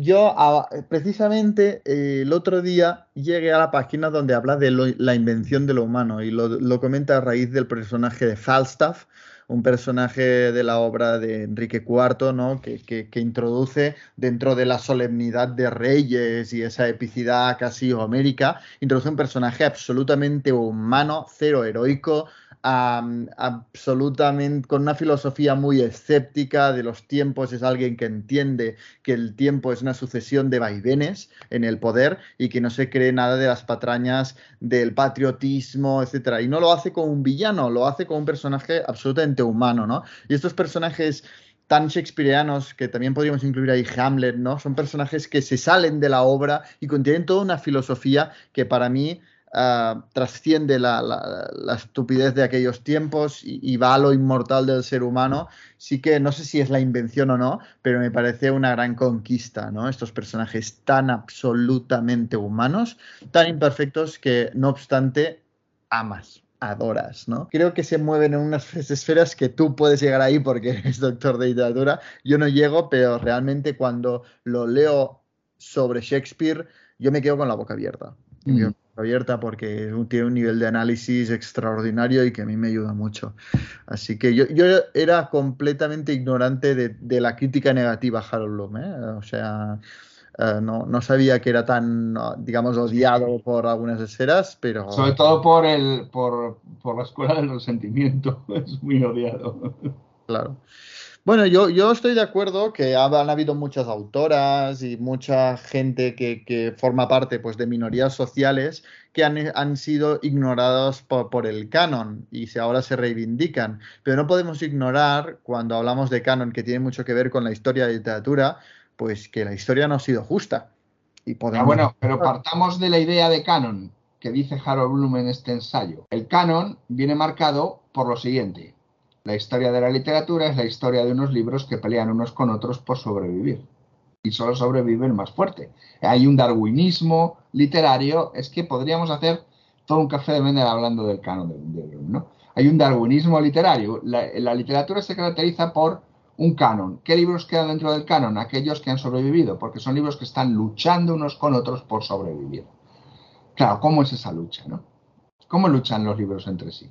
No, y, y, y, lo retroactivo que puede ser, ¿no? Autoras como, yo qué sé, Virginia Woolf, que quizá ya, no. Bueno, es que, es que para él, el, los, los, números, para él, el objetivo número uno que de la escuela del resentimiento es la crítica feminista. Bueno, o sea, pero. Cualquier escritora o cualquier. es que no, no lo soporta. Entonces, en su canon es un canon machista, blanco, porque él no soporta este, este tema, está súper sesgado, ¿no? Es como si yo eh, fuera del Real Madrid y dijera, voy a hacer un canon literario de, las, de la novela española. Y a todo aquel que sea del Atlético no lo pongo. No, pero es que el canon occidental hasta ahora había sido este. Era absolutamente racista y machista. Y era así, pero es que no. Lo puedes criticar y te puedes enfadar tanto como quieras. Pero la pura verdad es que el canon ha sido así, porque la sociedad era así. Sí, sí, claro, claro. Estamos en otro mundo que no tiene nada que ver con esto, que es feminista, que es inclusivo, etcétera. Se estén recuperando muchas voces del pasado y se introduzcan, genial. Es que me parece una consecuencia natural. Ahora no puedes pretender. Es que yo, por ejemplo, me ponen de muy mal humor muchos análisis que hacen, por ejemplo, el premio Nobel de Literatura. Ah, es que de tantos ganadores, solo tantas mujeres. Hombre, pero es que es que la historia de literatura durante mucho tiempo mm, la, mayoría eran hombres porque las mujeres tenían la posición en la situación en la sociedad que les tocaba. Y era, es muy injusto, pero ha sido así. No podemos negar el pasado. El pasado es este. Ahora nos tenemos que fijar en el presente y que también salgan muchas mujeres porque ahora mismo las mujeres tienen una posición, una situación completamente diferente, ¿no? Pero claro, ir a ver el histórico de, desde, desde que murió Nobel hasta ahora, pues es normal. Es que es normal, porque el canon ha sido este hasta ahora, ¿no? Diré algo, ¿eh? Demasiado pronto, me parece a mí, para el momento en el que era eh, cuando dan los primeros premios Nobel de literatura a, a, mujeres, ¿eh? O sea, en serio lo digo. Sabes que estoy haciendo una serie sobre los Nobel y que lo tengo así como bastante, bastante machacado y bastante fresco, pero eh, fíjate que la primera mujer que gana el premio Nobel es Selma Lagerlof, sueca, en 1909. O sea, a mí me vais a perdonar, pero demasiado pronto me parece. Totalmente. el tema. Que luego ya pasa mucho tiempo hasta que se lo dan a otra, pues, pues sí, evidentemente, mucho, muchísimo, hasta el 26, ¿no? Pero eh, incluso o sea, mucho me parece para cómo estaba el, tema, ¿no? En fin, por eso te digo que... Totalmente. Bueno, ya lo vamos a comentar cuando hagamos el directo, cuando salga, cuando se anuncie el premio Nobel de este año, ya vamos a debatir bien del premio Nobel, porque nos preguntaba sobre, sobre Bloom y, ya está, ya hemos empezado a hablar de... Pero bueno, uh, nos, vamos a, nos vamos a Praga, ¿te parece? Con una novela que creo que... Praga siempre gusta ir. Sí, eh, en la primera parte de este café doble uh, comentamos la primera novela que he leído de, José Carlos Rodrigo, que es, uh, que es Castillo del Diablo. Y esta novela, pues um, una cosa que se me olvidó de comentar, que es muy intrínseco en el estilo, en tu estilo, es las referencias constantes a otras obras. Bueno, ya, os dije que es muy José Carlos. Si es muy José Carlos, pues por supuesto tiene que haber muchas referencias de las obras literarias que, que adora, que ama, ¿no? Y, y, una de estas referencias es una soledad demasiado ruidosa de Bohrumil Hrabal, eh, especialmente la última parte, ¿no? el último tercio, cuando el protagonista es un escritor que trabaja en el subsuelo de Madrid. Hay muchos paralelismos con, esta novela, con una soledad demasiado ruidosa, y claro, al terminarlo dije, es que no, no puedo dejar de leer este libro, que además hacía mucho tiempo que me estaba observando, acusándome con el dedo desde mis estanterías, ¿no? Y dije, ya está, se acabó y he leído finalmente Una soledad demasiado ruidosa. Me ha encantado. Uh, Bohumil Raval es una persona que tuvo bastantes empleos diferentes, variopintos, y de cada uno, o al menos de muchos de ellos, les dedicó una obra, ¿no? una novela eh, que le inspiró este, este empleo. Y entre, entre esto, pues trabajó, trabajó en una trituradora de papel en el subsuelo de Praga. Y de este empleo surgió una de sus obras más conocidas, que es Una soledad demasiado ruidosa. Eh, en él conocemos, y ahora me voy a acordar, eh, a Hanta, eh, que es un hombre, un hombre mayor, ¿no? que de hecho lleva ya 35 años trabajando en una trituradora de papel en el subsuelo, en el, en el Praga subterráneo. ¿no?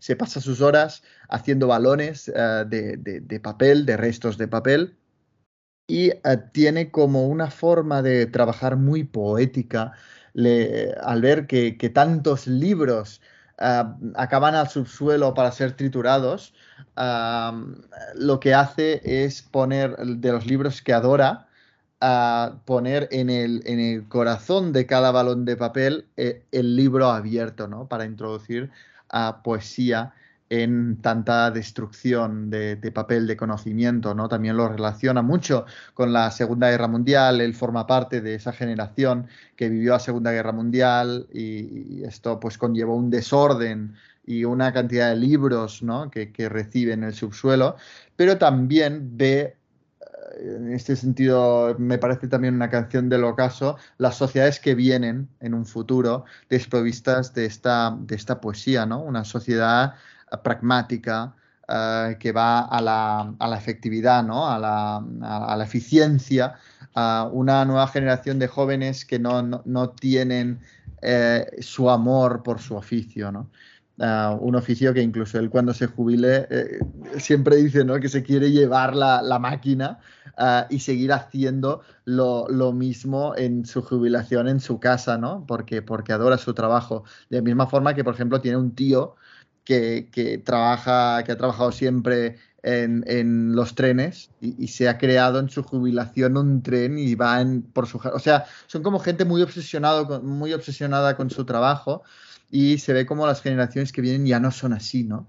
Y en ese sentido también desde el subsuelo él ve una, en él mismo una praga, un mundo que, que se desmorona, que termina está todo lleno de una poética genial, por ejemplo, como narra la, la guerra entre, entre, dos tipos de ratas en el subsuelo de, de, de, Praga, en los silencios, en esa soledad demasiado ruidosa que, que él va reflexionando en todo momento sobre el arte, sobre su trabajo. Me ha encantado, me ha encantado y tengo que decir que he llegado a este libro gracias a ti. Bueno, me alegro mucho. Una soledad demasiado ruidosa es una novela lírica eh, con pasajes de humor típico de Boumir Raval, que es un humor escatológico, ¿no? Generalmente, eh, porque eh, Boumir Raval era un gran eh, frecuentador de las tabernas checas y entonces se alimentaba mucho de sucesos eh, populares que suelen estar relacionados con cosas un tanto groseras, ¿no? Pero la, el, el, protagonista le mete a la cerveza que no veas, ¿eh? Claro, Boumil Raval bebía mucho, era un borrachín de taberna de cerveza, ¿no? Y, y, esto se nota en todas sus novelas, ¿no? Pero él se nutre mucho de estas historias, ¿no? Él, él es un cronista de Praga. Independientemente de cómo articule cada novela, siempre son crónicas de Praga, ¿no? Es muy interesante y la novela es una obra maestra, desde luego. Sí, sí, no, es, muy bonita. Y sí, también eh, ahora me, me, lo has recordado, que te, claro, te va diciendo la cantidad de cerveza que se bebe y tú, pues, ya, ya. No puede ser, te, te, tienes que morir bebiendo tanta cerveza. no, no, no, te Una especie de, en ocasiones me pareció un poco un personaje grotesco a lo Gunter Grass, a lo tambor sí, sí. Es decir, madre mía, qué grotesco eres, porque además hay un momento en el que el jefe le suplica, por favor, ponte a trabajar. deja de beber cerveza, deja de presentarte borracho. Y Pero ¿de dónde viene, de dónde viene todo esto? Bien, hay diferentes tipos de, de novela de Praga, ¿no? Y una de la, una, un tipo de la novela de Praga es la novela de Praga grotesca, que es realmente la novela de Praga picaresca. ¿Y de dónde viene? Pues de las aventuras del valeroso soldado Sveik, claro. de Jaroslav Hasek, que lo que hace Hasek es recoger la tradición de la novela picaresca española y escribe al el valeroso, el valeroso soldado Sveik, y Sveik crea un personaje prototípico que es el, el caradura bohemio borrachín praguense, que lo que le preocupa es llenar la tripa con cerveza y con goulash y también con coñac, ¿eh? si puede ser. Y estos o sea, es el, el, borracho simpático, no es el Sí, es, y estos esto es lo que él adopta a Boumir Raval en sus, en sus novelas, ¿no? Bebe mucho del Sveik, ¿no? Y de ese humor centroeuropeo, que es el humor este, pues un poco eh, de personajes que son como Falstaff, ¿no? Sí, sí, sí. Son, son así, ¿no? Son muy carismáticos, son bohemios carismáticos, no se me ocurre otra definición, ¿no? Totalmente. O sea, si pueden, te robarán el dinero y se beberán dos cervezas, pero tú estarás muy contento de que te lo roben, ¿no? O sea, es... Claro, es que, pero es que además en el caso de Raval, eh, al ser en primera persona, tú de repente, eh, bueno, a ti, tú ya alucinas con la cantidad de cerveza que dices que se mete entre pecho y espalda, pero, pero también, claro, como te lo narra él, dices, pero bueno, él está bien, él está consciente, como cualquier sí. borracho cree que está súper consciente, pero luego cuando se ve las grabaciones que le han hecho sus amigos la noche anterior, dices, madre mía, estaba fatal, ¿no? Pero tú, en aquel momento tú crees que estás bailando súper bien, ¿no? Pues claro, como te lo narra, el que se cree que se baila súper bien, a ti casi que te choca cuando aparece el jefe diciendo, por favor, suplicándole, deja de beber, no sé qué, ¿no? Uh, pero te mete dentro de... Y te, pues, te, sí, sí. carismático. Pues buscad en, en, internet que tenéis fotos de Boumir Raval en tabernas. Algunas muy divertidas con políticos de mucho fuste. ¿eh? Sí, sí, sí, pues no, es que no, no, me, no quiero meter la pata, pero yo no sé si está con Clinton. Wow, bueno, no me extrañaría. Eh, o sea, mirad porque hay unas fotos de él bebiendo en la taberna y además con políticos eh, que son muy divertidas, ¿no? Porque se le ve que, que, que él va hasta las trancas, ¿no? Es muy, gracioso. Qué bueno. Es muy gracioso. Además es un tipo que no sé por qué me recuerda a Popeye. Su cara me recuerda a Popeye. ¿Ah, sí? Sí. Bueno, pues si te parece, vamos a responder preguntas que aún nos quedan. Venga, vamos. Adelante, Pau. Hola, ¿qué tal? Soy Paola de Guatemala. Me encanta el podcast, soy súper fan de ustedes. Eh, pues yo tengo una preguntita. Yo, bueno, yo soy médico y aparte escribo, lo hago desde hace muchísimo tiempo. Pero bueno, yo, mi pregunta va encaminada a escritores como yo, que pues obviamente no hemos publicado nada.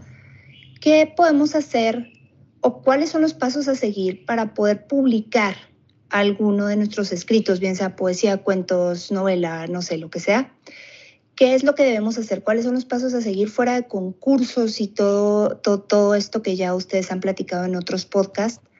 ¿Cómo hacer para que un editor serio y bueno voltee a ver tu trabajo y te diga, oye, ¿no sirves? O bueno, sí, editamos o publicamos.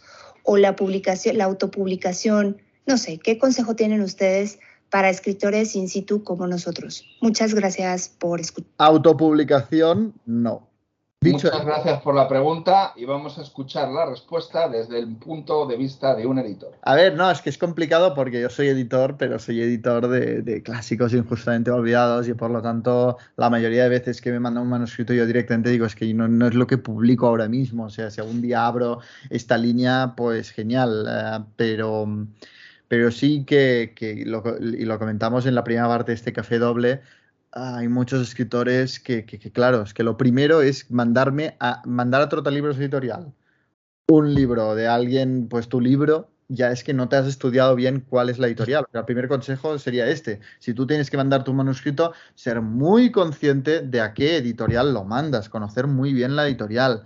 Luego, ah, el correo electrónico, bueno, es que son cosas básicas, pero es que es lo que yo veo más. Correo electrónico que dices, hola, te mando mi novela va de esto. Trabájate un poco, una carta de presentación, relaciona, demuestra a la editorial que conoces la línea editorial, que, que, que, por qué crees que puede encajar en su línea editorial. Es que de verdad que hay muchos autores, muchos escritores que no tienen en cuenta que las editoriales tienen su línea editorial y lo mandan como y, cada uno es tiene un mundo muy coherente o, si es una buena editorial es muy coherente en su catálogo no y, tienes que ser muy consciente de, a dónde lo mandas y justificar muy bien esto. Luego es innegable que, que, es complicado que te lea el editor. ¿por qué? pues mira yo hice prácticas en una editorial catalana bastante importante dentro de lo que es Cataluña ah, y, claro eh, ahí eran dos personas dos editores y cada día recibían pues, eh, quizá 10 mm, manuscritos. Claro, es que duele decirlo, pero, pero reciben tanto que es que es imposible estar siempre pendiente, ¿no? Y yo cuando estaba allí lo que sí te puedo decir es que una gran vía de entrada más allá de, los premios, pero no te creas que los grandes premios, ¿eh? sino premios, pues en ese caso de Cataluña, de bibliotecas y tal, era, eran los contactos. Es decir, obviamente yo me leeré antes un libro que me mande José Carlos, con quien somos amigos, compartimos el café de Mendel, compartimos gustos. Yo sé que tiene un gran criterio literario. Si José Carlos me dice, oye Jan, mírate esta novela, porque no está publicada, me la ha mandado alguien, eh, es genial eh, y encaja muy bien con tu editorial, ¿no? Antes me leeré este libro que un libro que me llega de alguien que no conozco en un correo electrónico es evidente, ¿no? Y además, mucha gente que ya está en el mundillo conoce mucho mejor las editoriales que quizá el propio escritor del libro. Y José Carlos, si me lo recomienda a mí, el que conoce Trotalibros Editorial, vamos, desde, desde su origen, ah, pues yo ya doy por hecho que, que, ha hecho ¿no? un filtro y sabe lo que encaja y tengo esa confianza. Por lo que muchas veces los libros llegan por aquí, ¿no? Por recomendaciones de gente, de conocidos de los editores, ¿no? Que sirven de filtro uh, mucho más que la, que vamos, la, el, envío directo al correo electrónico. Esto es lo que te puedo decir, pero no, no, sin duda es, es, complicado porque, claro, hay tanta gente que escribe, se reciben tantos manuscritos que como no sea diferentes puertas, ¿no? Puertas laterales, eh, es complicado. Bueno, eh, vamos a, ponernos en, para responderte desde el punto de vista de autor, en que has terminado tu primera novela, no tienes contactos y no sabes qué hacer con ella. Bueno, en primer lugar, la autoedición no, nunca, jamás, ¿no? Es un coladero eh, que pasa sin una corrección y genera generalmente unos libros infames. eh, llenos de erratas, mal escritos, ¿no? Cosas que se solucionarían si la novela la leyera una persona y le- con criterio y le aplicara un, un trabajo de corrección.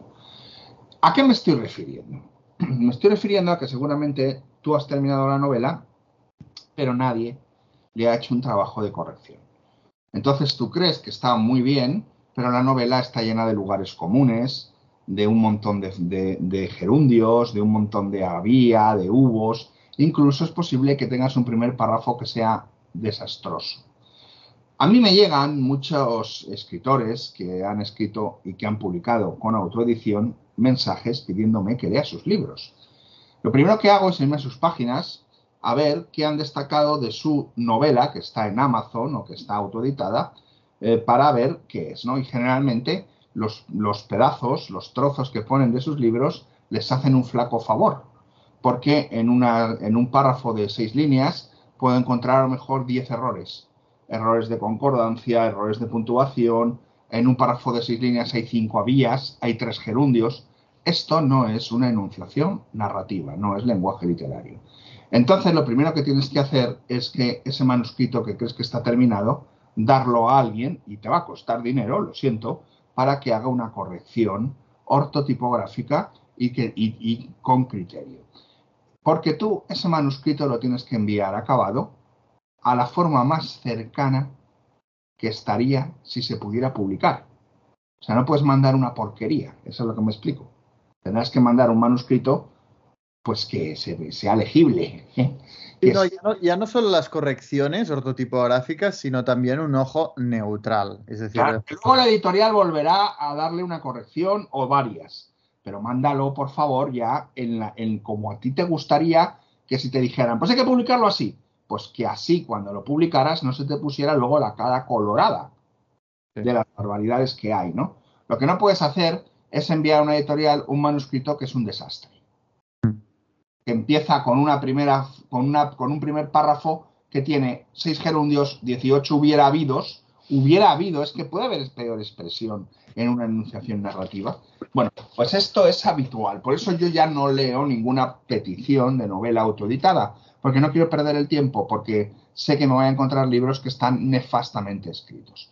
En el momento en que tengas todo esto, metes el libro en un sobre y lo mandas a una editorial. Yo tengo aquí en casa una vela, que es un cirio, que eh, tiene impreso a Kurt Vonnegut, el escritor eh, norteamericano. Entonces yo encendería una vela a Kurt Vonnegut o a quien quieras y me encomendaría a todos los santos. Si tú mandas la novela en un sobre a una editorial y la editorial, porque has encendido una vela, te lee y es buena, te va a publicar.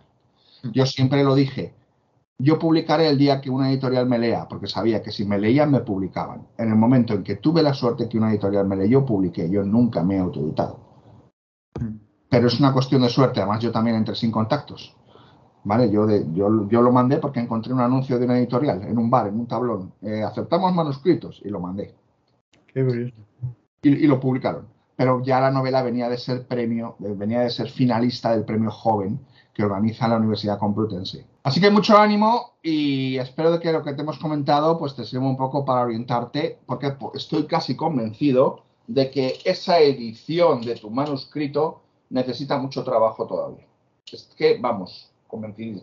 Pues vamos allá con otra, con otra pregunta. Esta nos llega de México. Hola, Jan, José Carlos, les escribo desde la Ciudad de México. Eh, descubrí hace unos días su podcast y la verdad es que no he parado de escucharlos hasta ponerme al día. Me está encantando. Y bueno, mi petición para los siguientes capítulos, o alguno de ellos, es respecto a la prosa poética o poesía. Eh, en alguno de los programas anteriores escuché creo que hayan recomendar Ararat de Luis Gluck. Compré el libro y la verdad es que no me odien, pero no me gustó. O sea, a pesar de que los temas sí son muy profundos y eso me gusta, me parece muy simple la forma en que los aborde y su escritura. No sé, la verdad, no me encantó. Siempre me ha gustado más el estilo latinoamericano y español para la prosa poética, por lo que les quería pedir sus recomendaciones para ampliar mi colección. Mil gracias y espero continúen mucho tiempo más con este gran proyecto. Un abrazo desde México. Muchas gracias, Aline. Bueno, pues aquí se plantean otra vez diversas, diversos asuntos, ¿no? Habla de prosa poética y luego habla de, poesía. Primero que yo eh, soy un ferviente defensor de que la prosa poética no existe. Esto es una mandanga, ¿vale?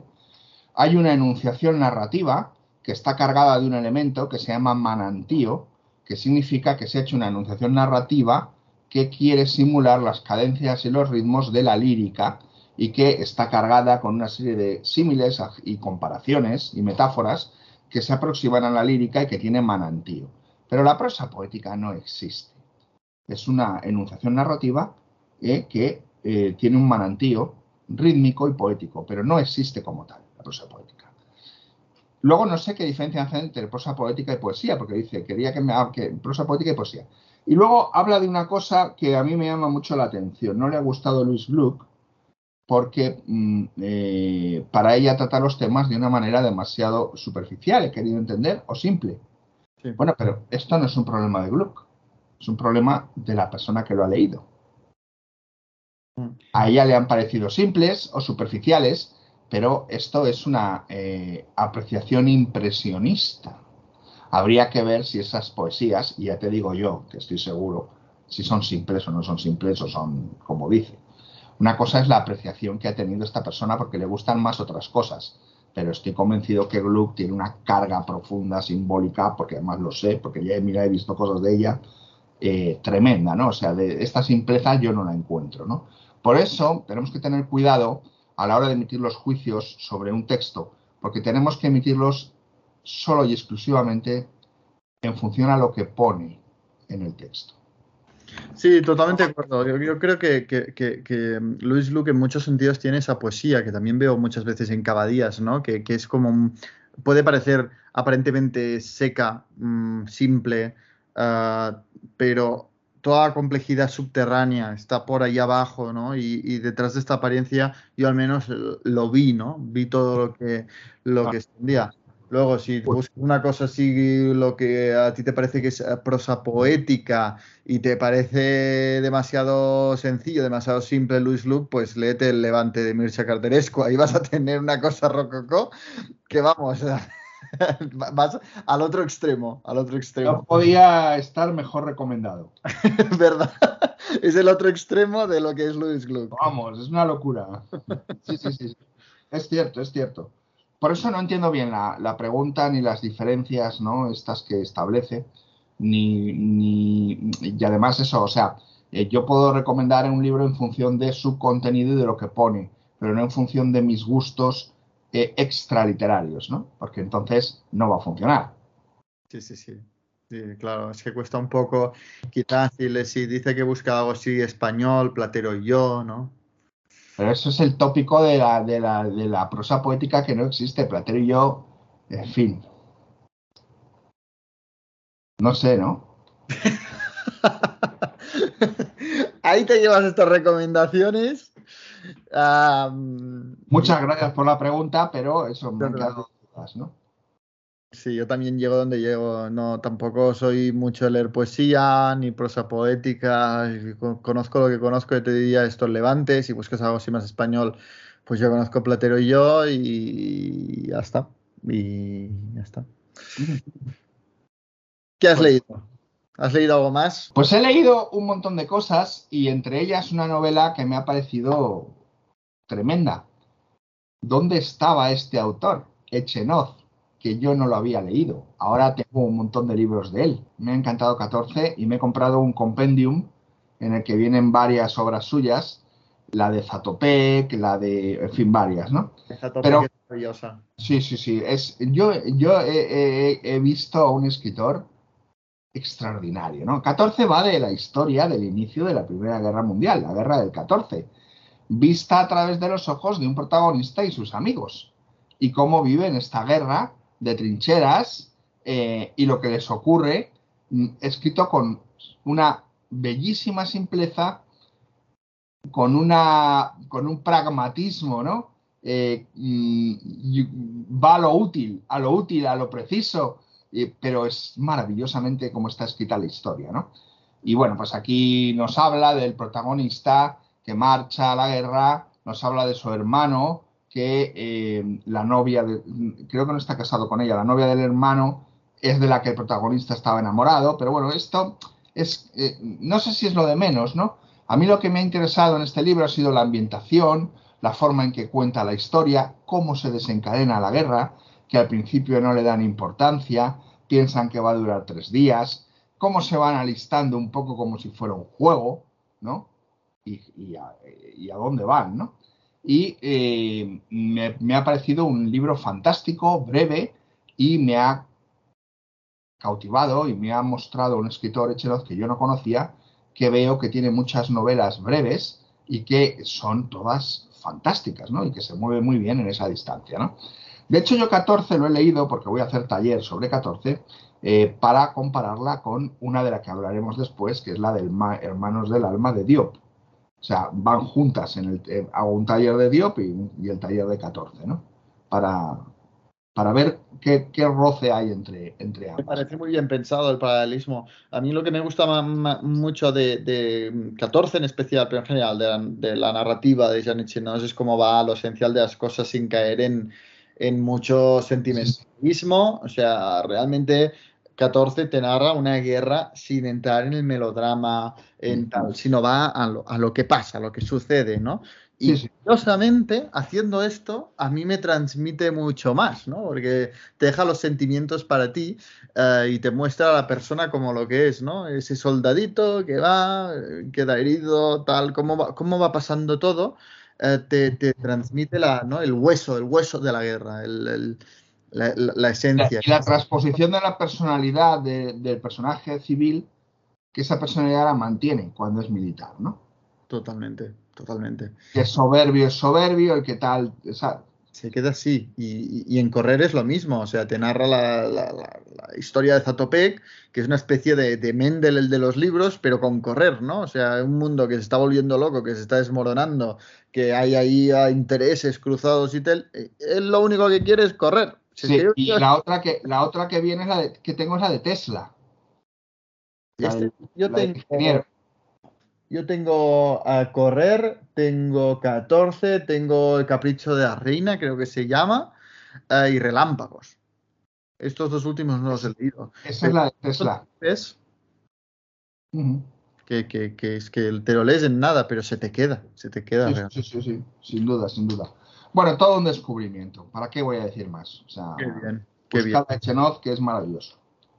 Bueno, eh, y, has hablado de, Hermanos de Alma, que fue mi, una de mis lecturas de mi Black History July anterior. Ya sabéis que Black History July es una iniciativa que promuevo para dedicar el mes de julio, totalmente o en parte, a leer escritores negros, ¿no?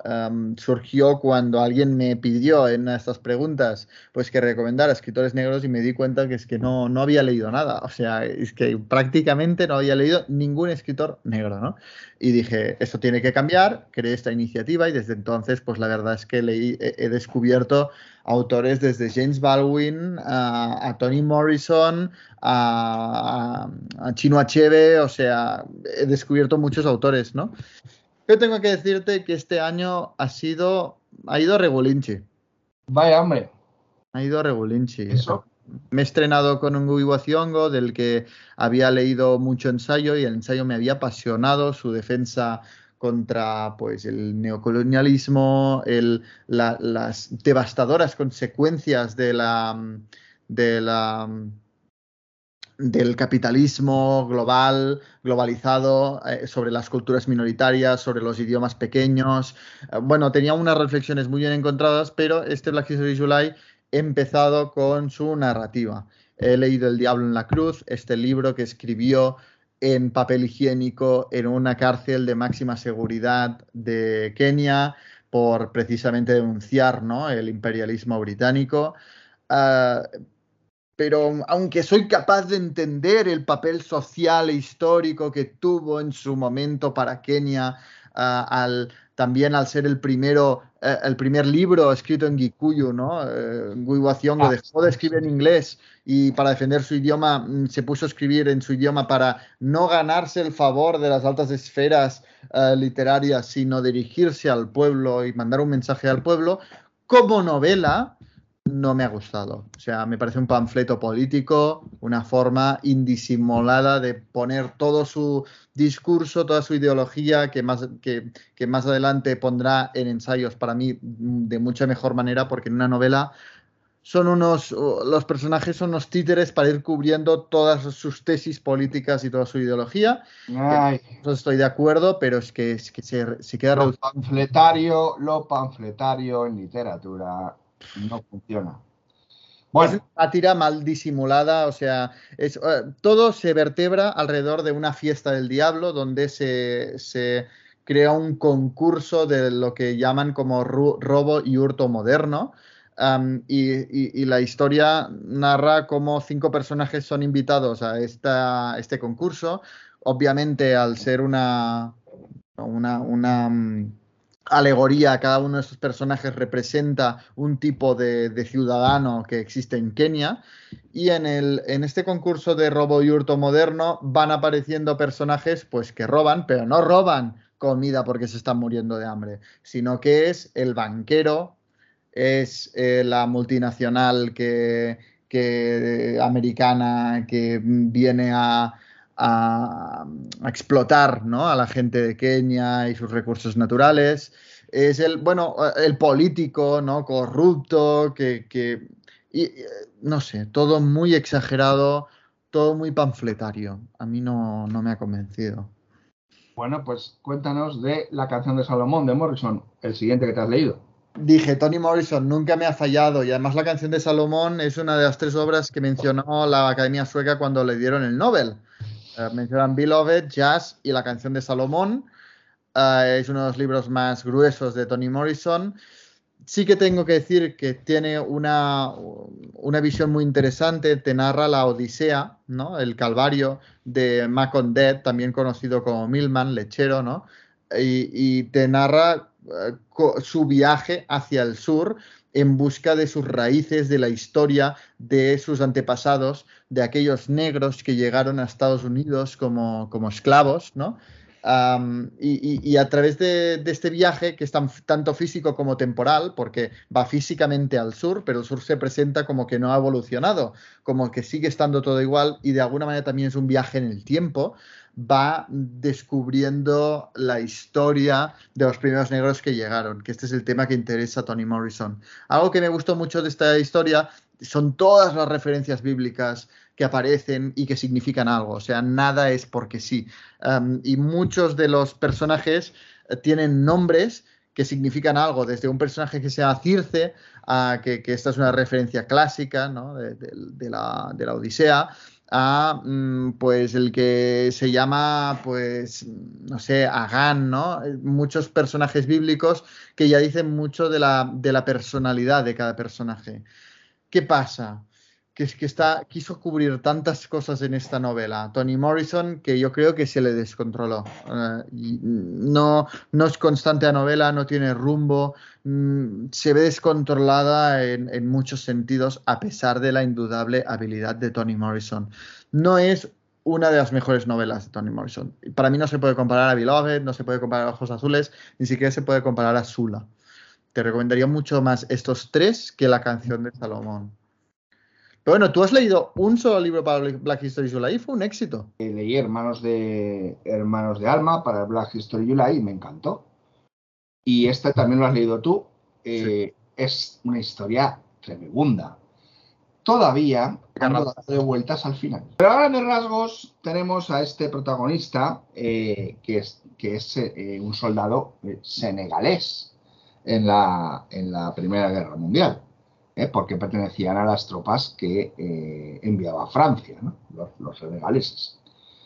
Y nos cuenta otra vez, como en 14, cómo es la guerra de trincheras, cómo viven, los, cómo viven los compañeros.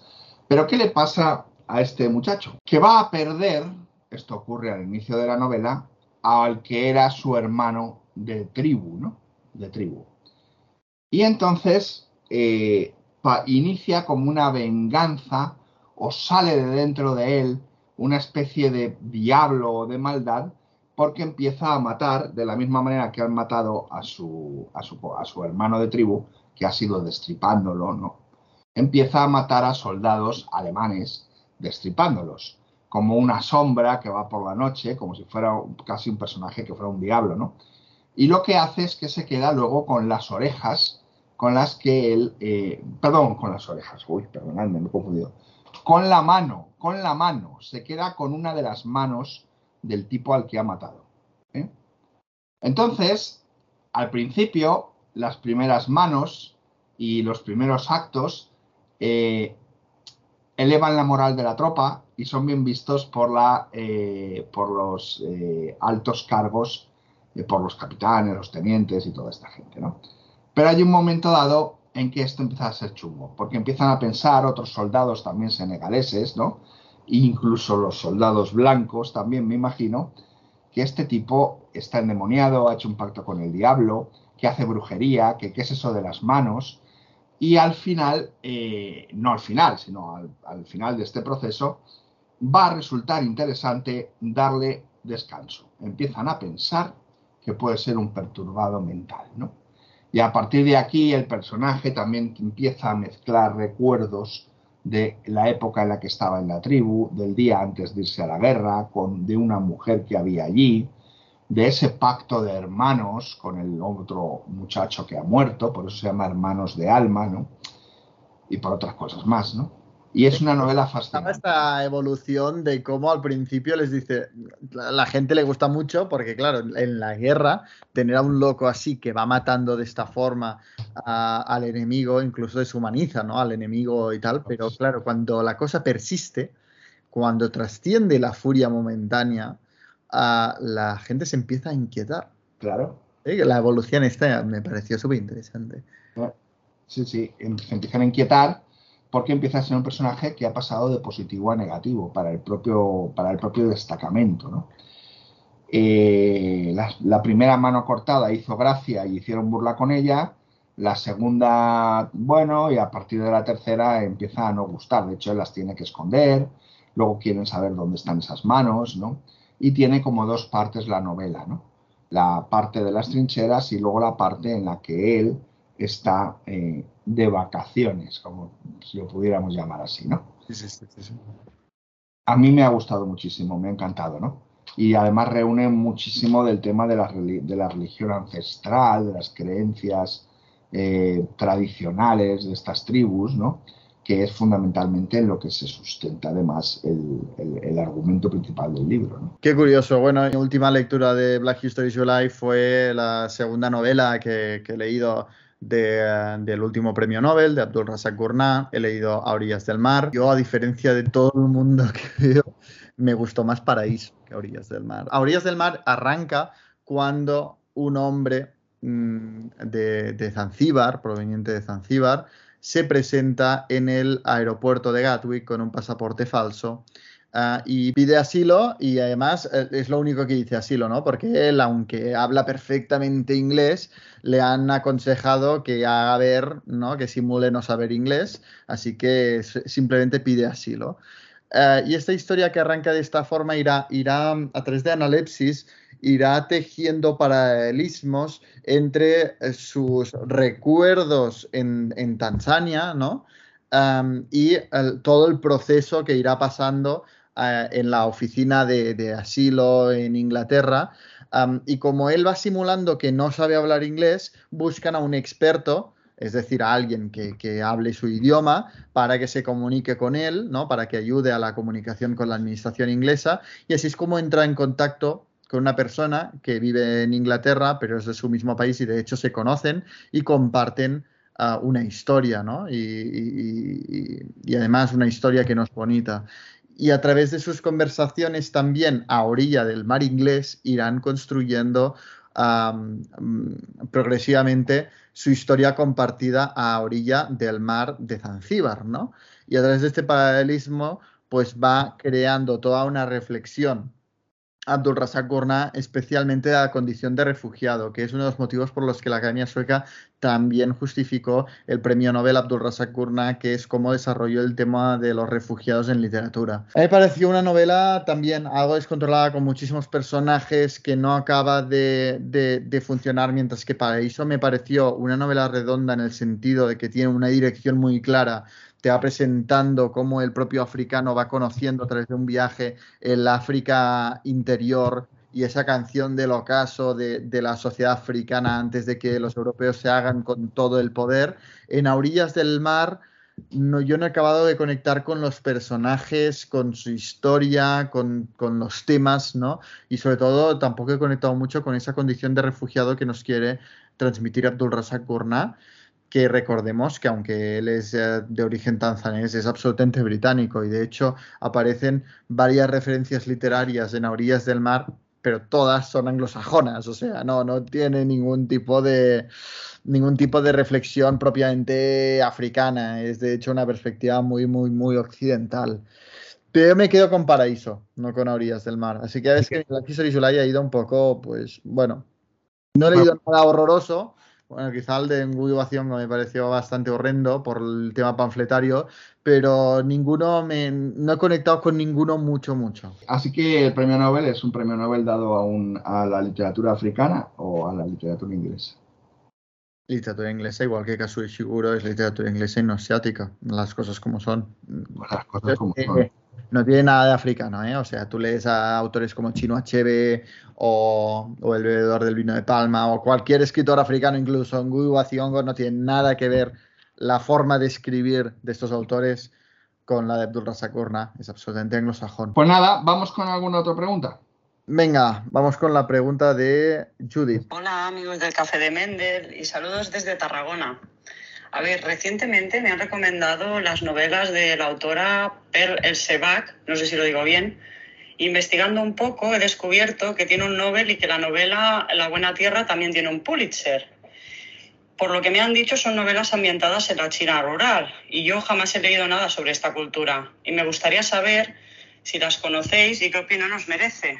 Os envío un fuerte abrazo porque sabéis que siempre os escucho y hasta pronto. Muchas gracias, Judith. Bueno, eh, que te recomienden las novelas de Pearl Sebak tiene una cosa eh, a tu favor, y es que es una escritora que ocupa eternamente el cajón de los libros a un euro de todas las librerías de segunda mano. Por lo tanto, te puedes hacer con toda su obra prácticamente por muy poco dinero. Y que además, eh, si te gusta coleccionar, gran parte o gran parte de su obra está publicada en la mítica editorial de colecciones Reno. Aparte de esto, efectivamente, eh, su, obra eh, se centra en esto de, China, ¿no? Y, bueno, eh, para mí es un poco aburrida, ¿no? su primera novela, Viento del Este, Viento del Oeste, es, yo, de hecho la tengo en colección, en colección Reno, creo que no está mal. Y La Buena Tierra es eh, la primera parte de una trilogía, de la, una trilogía de, la familia que protagoniza, que no recuerdo ahora mismo cómo se llama. Así que te vas a meter en una novela que es la primera parte de una trilogía. Fíjate lo que te voy a decir. Nobel y Pulitzer a mí me harían no leer el libro, porque no considero que sean unos premios mm, que estén a la altura. Luego, quizás te aconsejaría que leyeras una novela que tiene más importancia y que es menos eh, reclamada dentro de su, de, su, de su trayectoria narrativa, que es muy amplia, que es La Madre, que también la tengo en, en, la colección Reno. Es que la colección Reno es muy bonita, es estos libros tan cutres. Sabéis a cuáles digo, ¿no? Así que te recomiendo Viento del Este, Viento del Oeste, que es, es una novela con la que podrías empezar. Y si te agrada lo que cuenta en ella, sigue. Eh, yo seguiría con La Madre, eh, antes que leerme esta de la buena tierra, ¿no? Porque ya de por sí, al ser Pulitzer y tal, yo no tengo muy buena relación con los Pulitzer, pero esto ya es un capricho personal, ¿vale? Así que esas son mis recomendaciones. Pero piensa que autores como William Faulkner o Hemingway han ganado el Pulitzer, ¿no? O Steinbeck, Sinclair. Pero me parece un premio. Es que tengo, tengo, tengo una colección completa de los premios Pulitzer de literatura. Entonces es que, claro, eh, la calidad está en contados, en contados eh, premios. Yo creo que tiene una historia muy positiva al Pulitzer. Eh, lo que sí que estoy de acuerdo contigo es que los últimos no los trago. O sea, me he leído unos cuantos. Eh, me he leído Les, que fue la novela ganadora de 2018. Me he leído uh, dos de Colson Whitehead, que además es, de los pocos junto a William Faulkner y John Updike que ha ganado dos veces el, Pulitzer, en este caso 2020 y 2017, uh, y a mí no me, no me gustó nada las novelas de Colson Whitehead. O sea, El ferrocarril subterráneo me parece pésimo, pésimo. Mira, yo ese estuve a punto de ponerlo en el taller, menos mal que no lo hice. A mí no me gustó, hay gente que le gusta, a mí la, premisa me encantaba, pero, pero me parece muy mal desarrollado. Uh, y, y, sí que estoy de acuerdo que el Pulitzer ha bajado mucho, pero tiene un historial fabuloso. Yo puedo decir poco de Perle Sebac porque no, no, la he leído, la verdad. Uh, más allá de que me, lo han me la han recomendado mucho, porque, bueno, ya sabéis mi trayectoria con el marzo asiático, con la literatura asiática, no conecto con la literatura asiática y muchos me la han recomendado como decir, bueno, pues esta autora puede servir bien como puente entre lo occidental y lo asiático, porque al tener un pie en cada mundo, pues eh, te puede servir. Y lo tengo muy pendiente por esto, pero no te puedo decir más. Mm, no me la he leído. Pues mira, ahora que estoy eh, consultando la lista de ganadores del premio Pulitzer, veo que me he leído uno, que es el, la, de Thornton, la de Thornton Wilder, El puente de San Luis Rey, que me gustó mucho. Y veo que de nivel nivel, pues está Edith Wharton con La Edad de la Inocencia, está Sinclair Lewis con El Doctor Arrowsmith, que es un clásico, Louis Brownfield también, pero bueno, Thornton Wilder, mmm, Book, bueno, pero en fin, no sé, eh, luego baja bastante, ¿no? Lo que, el viento, lo que el viento se llevó, que fue el premio Pulitzer, Steinbeck, por las uvas de la ira. Eh, Muy buen, buenas obras en su haber, pero yo creo que lo, los últimos premios que yo he leído, los recientes que he leído, no me ha gustado ni uno, pero ni uno. O sea. Claro, hay, hay, hay, claro. Bueno, el último, el último hago yo un taller, que es los Netanyahus de Joshua Cohen. De este voy a hacer taller. Este no, este no, no he leído. Es que este no, no, no, lo he leído, pero bueno, me dijiste que tenía buena pinta, ¿no? Este. A mí sí me lo parece que Joshua Cohen es un escritor magnífico, ¿no? Entonces, bueno, pues yo creo que este es un buen, este es un buen, un buen libro, ¿no? Y tengo pendiente de, leerme El tiempo es un canalla, que también fue premio Pulitzer de Jennifer Egan, que tengo aquí el libro, también pendiente. Pero bueno, pues eso, yo te recomiendo Viento del Este, Viento del Oeste y luego La Madre, que es, yo creo que sería lo, lo, lo mollar, ¿no? De Perles Book. Eh, y si ya quieres, pues luego léete este que ha sido premio Pulitzer. Bueno, pues vamos a por otra pregunta, esta vez de Fátima. Vamos, vamos. Hola Jan, hola José Carlos. Eh, me, me, llamo Fátima primero y quería agradecerles el cariño y el esfuerzo y el tiempo que le dedican al podcast porque se siente, se siente desde este lado y además de que es muy disfrutable, uno siempre eh, tiene recomendaciones y cosas nuevas que pensar sobre la literatura y así. Eh, yo les quería preguntar, primero que nada, qué piensan sobre Charles Bukowski, en general, si lo han leído, si no, si lo recomiendan, eh, qué libros recomiendan, cuáles creen que serían sus principales aportaciones a la literatura. Y la segunda pregunta que tenía era sobre las redes sociales como influencia literaria, en plan Booktube o, Bookstagram, y qué piensan de los escritores que salen de ahí, si alguna vez han leído a un booktuber que sea escritor y cosas por el estilo, no lo sé. Se me hace un tema polémico e interesante. Y pues un saludo muy grande y abrazos. Muchas gracias, Fátima. Bueno, el punto 2 ya lo hemos tratado, las redes sociales y tal, este lo damos por, por, por visto. Booktubers que escriben, eh, no he leído a ninguno ni pienso. Eh, yo, conozco, yo conozco a un bookstagrammer que escribe. Booktubers que escriben. El tema, ¿Es un escritor que tiene Bookstagram o es un, books, un Bookstagrammer que escribe? Ahí está, ahí está la diferencia, ¿no? Bookstagrammer que escribe, no he leído ninguno ni pienso, eh, ya leo sus estupideces eh, eh, presuntamente literarias y con verlo ya te haces a la idea de que eso no hay por dónde cogerlo y lo mejor es dejarlo estar, ¿no? Los Bookstagrammer que escriben, yo no he encontrado todavía ninguno. Ya digo, son muy dados a autoboicotearse porque ponen trocitos de sus libros para presuntamente tener reclamo y, y lo que hacen es eh, el Arakiri, porque lo que ponen es pésimo, ¿no? Entonces yo, cuando hay un Bustagrammer que publica una novela o algo, o me llega la noticia o incluso me la ofrece, pues voy a la página y veo adelantos que él ha puesto, porque lo que él ha puesto entiendo que piensa que es lo mejor. Mm. Y es tan horroroso que está claro que no voy a leer a un Bustagrammer que escribe. No. El escritor eh, escribe y el Bookstagrammer habla de libros. Otra cosa es que sea un escritor que, sea, que haya, se dedique a, a, hacer cosas en Instagram ¿no? o en YouTube. pero es un escritor y eso es lo primero. No conviene perder el foco. ¿Eh? Sí, a ver, yo creo que todo es posible, puedes escribir bien y tal. Lo que pasa es que sí que hay como un poco la sospecha, ¿no? De decir, bueno, sobre todo si tienen muchos seguidores, no estamos Yo no he encontrado todavía uno que escriba bien. Lo habrá, yo no lo he encontrado. Bueno, pero tampoco los leemos mucho.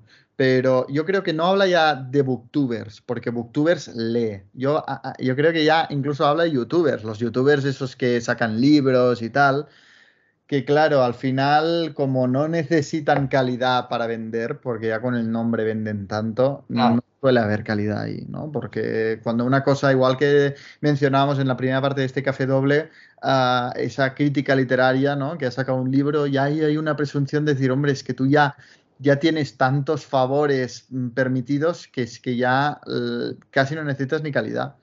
Este libro va a ser un éxito por quién eres tú, ¿no? Em, y, y a los que nos- no nos importa quién es el autor, pues huimos un poco de esto porque tenemos, ¿no? Ya, ya lo miramos un poco mal. Sí, sí, sí. Vamos ya con pies de plomo en esas cosas. Luego también pregunta por Bukowski. Pregunta a Bukowski, que, si nos gusta.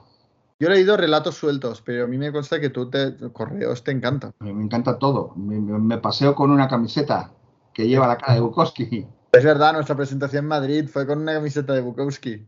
Celebro el cumpleaños de Bukowski, he hecho especiales en Instagram de Bukowski y Bukowski es eh, un extraordinario escritor, sobre todo y por encima de todo, siempre lo digo, poeta. Pero si te interesa su faceta narrativa, para no volverte loca, léete su primera novela, que es Cartero, o en inglés, eh, o sea, Post Office, pero en, español está traducida como Cartero, y eh, no necesitas leerte más de su narrativa. Si quieres, lee algún volumen de sus relatos que son extraordinarios ¿eh? y hay muchísimos. Eh, por ejemplo, música para cañerías sería uno, ¿no? que está muy bien, pero bueno, hay muchos. Pero yo te recomiendo que leas el Bukowski Poeta. Y en la colección Visor hay como unos 17 libros publicados de Bukowski Poeta y cualquiera eh, te va a servir, ¿no? Cualquiera, hay varias antologías eh, y ahí verás el verdadero Bukowski. Bukowski es un, escritor fantástico, eh, magnífico y, y que yo siempre reivindico y de hecho tengo por ahí, si quieres leerlo, está en internet un artículo que se llama Hay que reivindicar a Bukowski. Porque hay que reivindicarlo por la mala idea que tiene la gente de Bukowski, que se cree que son solo sexo y guarrerías, y de eso nada, ¿no? Y, si- y de hecho, la prueba es que yo, que he hecho varias veces el taller de cartero, eh, solo he tenido mujeres y a todas les ha encantado. ¿A día de hoy crees que Bukowski sigue siendo transgresor? Sí, sigue siendo transgresor, por la forma en que está escrito, que es transgresora, ¿no? Sobre todo en el uso de las mayúsculas. Él usa las mayúsculas en algunas palabras Ah, no, que las hace diez veces más, diez veces más transgresoras, ¿no? O sea, te está diciendo una cosa. Te quiero decir en el fondo, en los temas, en el tema. no, no, no, no, pero en el fondo, en el fondo, en Ah, el vale. fondo. O sea, no, no es lo mismo que un tipo tenga una enfermedad venérea y le pongan una inyección, perdonadme que lo diga así, en la polla, que le pongan una inyección en la polla, e inyección en la polla, vaya con mayúsculas. Y este recurso lo utiliza a la, a la perfección. No es lo mismo. ¿Me entiendes te? No es lo mismo. Y lo hace mucho, ¿no? Es, es muy divertido, es muy divertido, ¿no? Por ejemplo, no es lo mismo, para que veáis lo, lo gracioso que es, que él es un, él en, en cartero y en todas sus novelas es un tipo que va de trabajo en trabajo, ¿no? Entonces siempre el día que lo despiden, cobra el cheque por los días que ha trabajado y ¿qué hace? Baja corriendo al comedor de la empresa, porque aunque lo han despedido, intenta ese día comer gratis. Entonces, muchas veces te cuenta que baja corriendo al comedor de la empresa y cuando va a pedir, en el, va, a coger la bandeja en autoservicio y tal, se encuentra que hay puestos unos carteles y lo, pone, y lo pone con mayúsculas. No den de comer a Chinaski. Que. Entonces, claro, tú cuando lo ves en mayúsculas, te partes. No es lo mismo que te contara, ya había unos carteles que ponía que no me dieran de comer, no, o sea, se han currado los tíos de la empresa unos carteles que han puesto en mayúsculas, no den de comer a Chinaski. Es genial. pues todo es así, ¿no? El uso de las mayúsculas, este movimiento de realismo sucio que utiliza, ¿no? Cómo resalta ciertas cosas y otras no, y sobre todo la visión que tiene de la mujer, porque este es una persona que adora, que tiene a la mujer eh, eh, mm, entron, entronizada, ¿no? Y, y- y, sin embargo, fíjate que la imagen que se ha dado socialmente es Misógino incluso, o sea, ¿no? qué curioso. Bukowski siempre en el corazón de José Carlos, yo tengo que leer más. Como siempre, para el final de, de nuestro café dejamos la- a- algo polémico, ¿no? Si en la primera parte del café doble ya hablamos de cierta polémica que se había dado en Twitter sobre una editorial que cerraba y disparó a bocajarro, especialmente a, las, a los pobres autores, pues antes de, de- caer. Hoy os, os traigo también am, otra polémica de Twitter. Un editorial, creo que no hace falta decir cuál, ¿no? Eh, el otro día en un tuit alardeó, ¿no? O presumió de que desde el principio, para asegurar que, la propia editorial fuera una casa segura, en todos los contratos de, de derechos de autor que firmaba, incluía una última cláusula que eh, le permitía romper toda relación con el autor o autora si sus acciones o declaraciones, sean en el ámbito que sean, entraran o, o fueran contrarios a los valores de la editorial. Eh, a ver, lo primero que te pregunto es qué significa ser una casa segura. ¿Segura del respecto a qué? Mm, Pues claro, eh, aquí entramos en qué valores, qué valores estamos hablando. La editorial dice pues que son eh, cosas como, no sé, declaraciones machistas, transfobas contra los derechos LGTB. ¿Qué pasa? Que es que en preguntas hay gente que dice, pero en, en la cláusula dices, ¿qué exactamente, qué valores son estos? No, dice, eh, contra los valores, así, ¿no? Abstracto.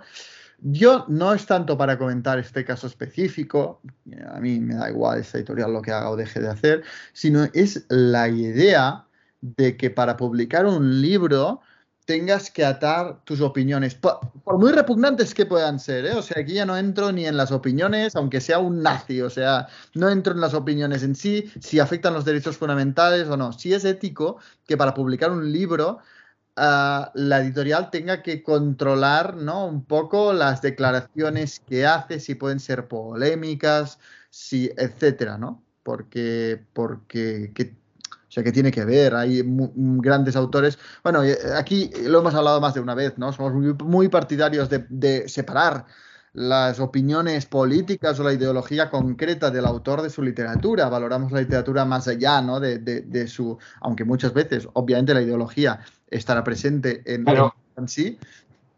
Pero entonces esta editorial tampoco publicará novelas que traten estos temas que están fuera de su código moral. Hombre, supongo que si no permiten a los autores decir según qué opiniones, no van a publicar un libro con esas opiniones. No publicarán nada.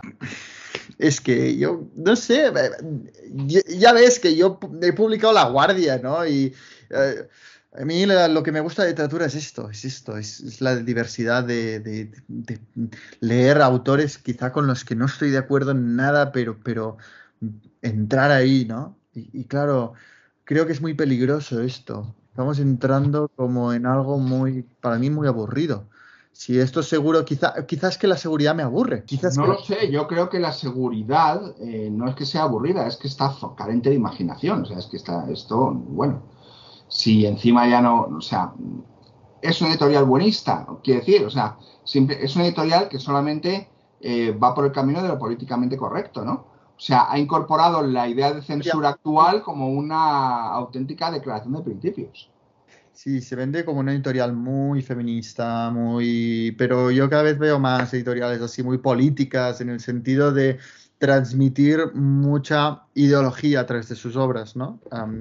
Yo personalmente como lector huyo un poco de esto, ¿no? Puedo estar muy de acuerdo, yo estoy absolutamente de acuerdo en la defensa de los derechos LGTB, en el feminismo, pero no quiero que todo el rato cuando leo me estén cocinando feminismo, ya está, estoy de acuerdo, ahora quiero leer en paz sobre la realidad, aunque sea dolorosa, Ah, igual que leo un asesinato sobre un asesinato y no estoy de acuerdo, o, o leo a Patricia Highsmith, ¿no? el talento de Mr. Ripley o a Pleno Sol, ah, y no estoy de acuerdo con los asesinatos, pero me gusta ¿no? Eh, eh, leer estas historias pues puedo leer perfectamente una historia con un protagonista absolutamente machista y ser feminista como el que más, ¿no? Es que para mí no, son dos cosas que no entran en conflicto y por esto me extraña mucho cuando veo, cuando veo esto y, de alguna manera también me, entristece porque eh, creo que mm, estamos entrando en una literatura muy complaciente en lo ideológico, creo que a cada vez hay más lectores que se quieren ver representados, ¿no? Yo veo muchos colectivos que es que nos queremos ver representados en la literatura. Yo nunca he querido verme representado en, los personajes que leo. Al contrario, me aburriría mucho leer un, personaje con el que me, siento demasiado representado, ¿no? Sí, sí, y todo esto son eh, pequeños empujes que llevan a la eh, literatura en este país al abismo, ¿no? Al abismo, este páramo totalmente carente de imaginación, carente de autores de prestigio, carente de buenos escritores. Todo esto contribuye. Totalmente. En fin, creo que tenemos un par de preguntas por ahí para terminar, ¿no? Porque este tema es que me pone que no, es que no quiero tratarlo más, ¿no? Me parece todo muy absurdo y muy ridículo y me parece que va contra la literatura. Sí, yo supongo que si hay editoriales así que hay lectores así, pero no, yo no soy ese tipo de lector, no, no lo logro comprender. Eh, pero sí, tenemos dos preguntas finales. Con esto ya, vamos a terminar este segundo episodio especial de verano. El primero es de Eduardo y viene de la Ciudad de México, que por cierto, estoy felicísimo porque Trotolibros Editorial ha llegado a México. Eh, ayer me mandaron fotografías de los libros de Trotolibros Editorial en la librería El Péndulo en Ciudad de México. Yo estoy todavía que no me lo creo. Las ofensivas novelas de Trotolibros Editorial han llegado a México. Exacto. No forman parte de ese páramo de inofensivo, tan seguro como inofensivo. Vamos allá con la pregunta de Eduardo. Hola Jan, hola José Carlos, soy Eduardo de la Ciudad de México. Antes que nada, pues eh, agradecerles por el podcast. Los descubrí hace poco y ya casi me acabé con todos los episodios. Mm, yo les tengo dos preguntas. La primera es, ¿qué opinión tienen del premio Alfaguara de novela?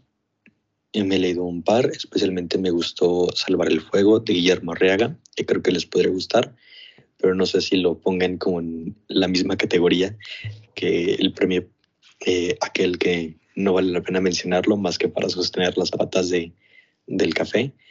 Y la segunda es, ¿qué consejo tienen o qué recomendaciones tienen como para esta ansiedad de querer leerlo todo?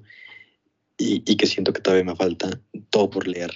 Eh, siento que me falta leer más clásicos, pero también es abrumador porque no sabes cómo por dónde empezar. Entonces, que recomiendan.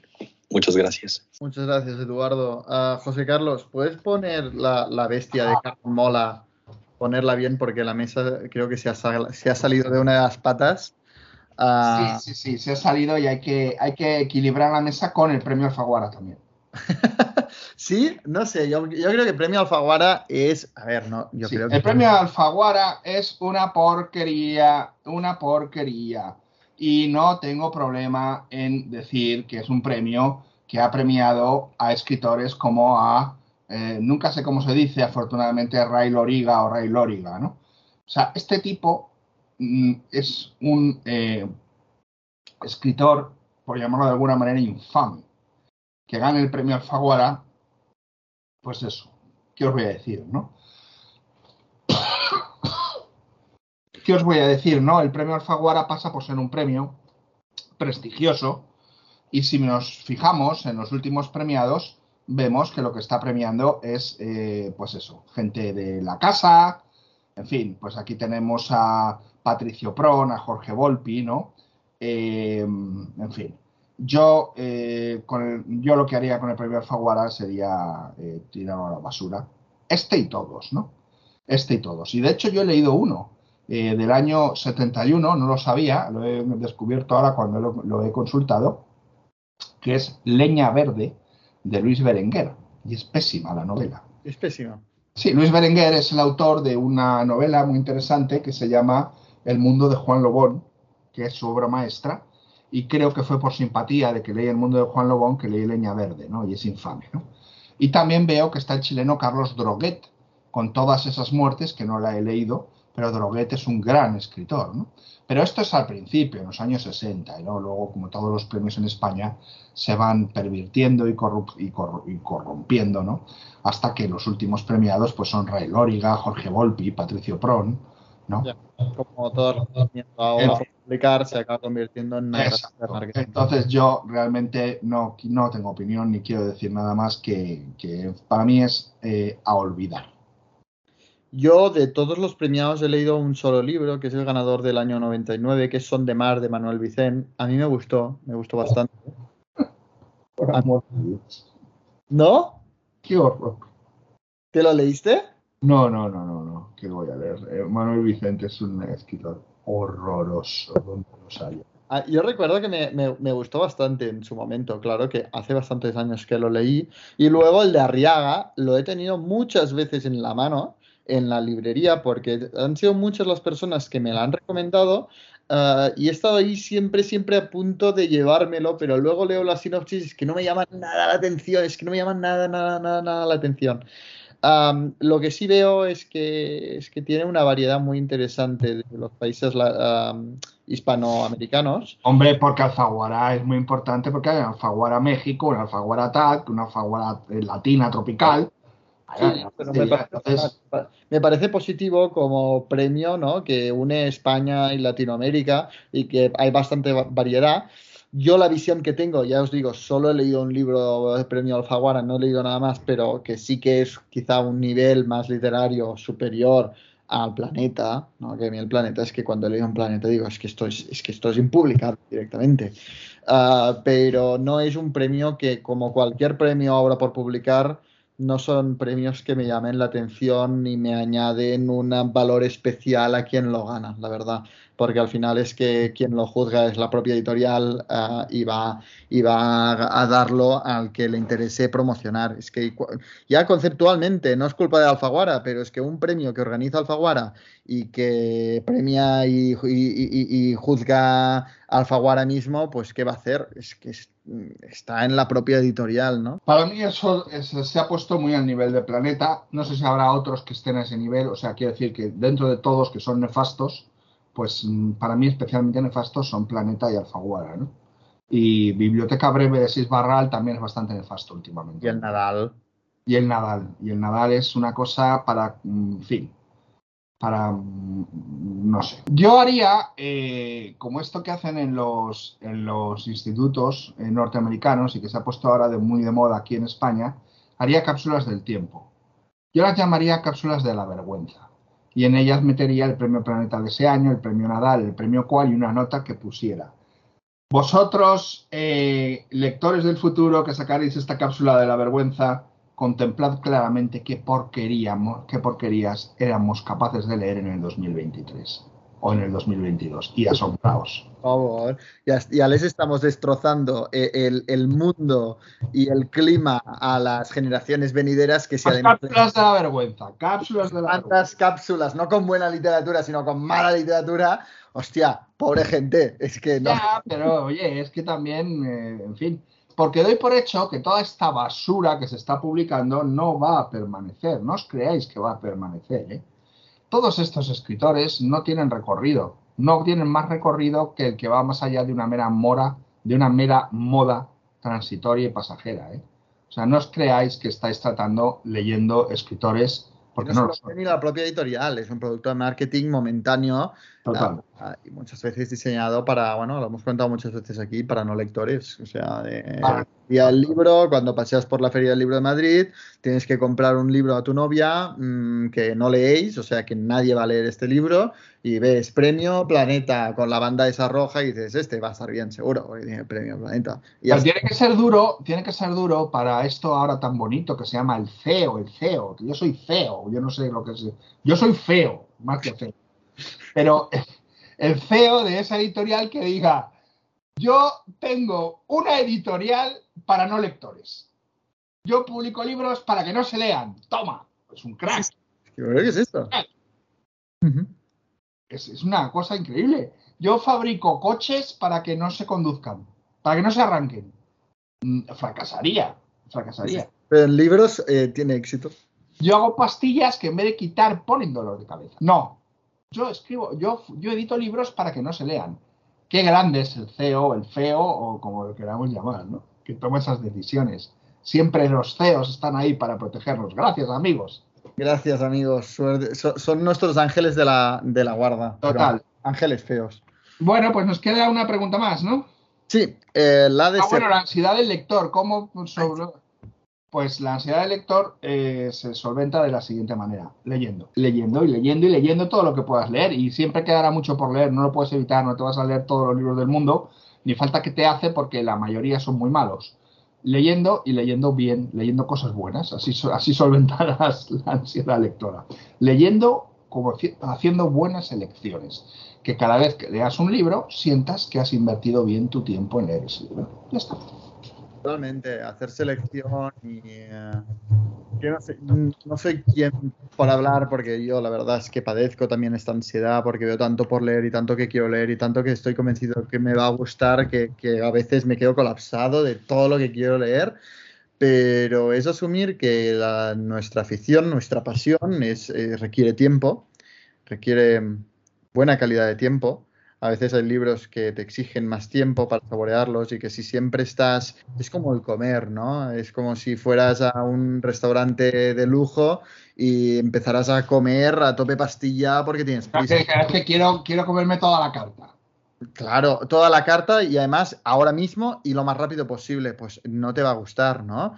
Eh, la cosa es, pues, igual que la comida, no esperes probarlo todo, porque es imposible probar toda la comida existente en el planeta, pero disfrutar mucho de lo que, de lo que comes, ¿no? Y dejarte, pues, eh, también, ¿no? Guiar por, por otra gente que lee sobre, mira, pues he ido a este restaurante y me gusta. Es un poco lo mismo de la comida. Yo no veo a nadie agobiado porque no se va a comer todo- toda la comida del mundo, ¿no? Pues, pues un poco lo mismo con la literatura. Sí, así es. ¿Te ha gustado esta analogía culinaria? Me ha gustado mm, más que mucho. Vamos con la última pregunta, la de Sergio, que es la siguiente. Hola Jan, hola José Carlos. Bueno, antes de nada, eh, comentar a José Carlos que en el podcast número 21 eh, pregunté por El Reino de Carrer y, me, lo- me lo recomendó leerlo. Bueno, pues decir que ya me lo he leído y me, ha- gustado mucho. Entonces, bueno, pues agradecerlo y, y lo recomiendo a las personas que estén escuchando. En segundo lugar, quería preguntar por otros dos autores, a ver si los habéis leído, que me llaman la atención. El primero, bueno, es un clásico ruso muy conocido, se trata de Pushkin. Y el segundo, eh, un autor totalmente distinto, Sergio Pitol, el mexicano, que me llama la atención los libros Trilogía de la Memoria, creo que se llama, y luego los cuentos. Eh, tiene más cosas, eh, pero esos son los dos libros que me han llamado la atención. Entonces no sé si, a ver si me podéis ayudar en este sentido. Pues muchas gracias, un saludo. Bueno, Te puedo ayudar porque no, no he leído ninguno. Bueno, vamos a ver. a- Pushkin tiene un problema, es un grandísimo escritor, pero tiene un problema, ¿no? ¿Qué problema tiene? Que hace algo que a mí no me agrada en exceso, ¿no? Que es que hace novela en verso. Novela en verso, ¿no? Eh, Eugenio Neguín, que es quizás su obra más famosa, pues es una novela en verso. Y chico, ¿qué quieres que te diga? A mí me gusta la novela novela y el verso verso, ¿no?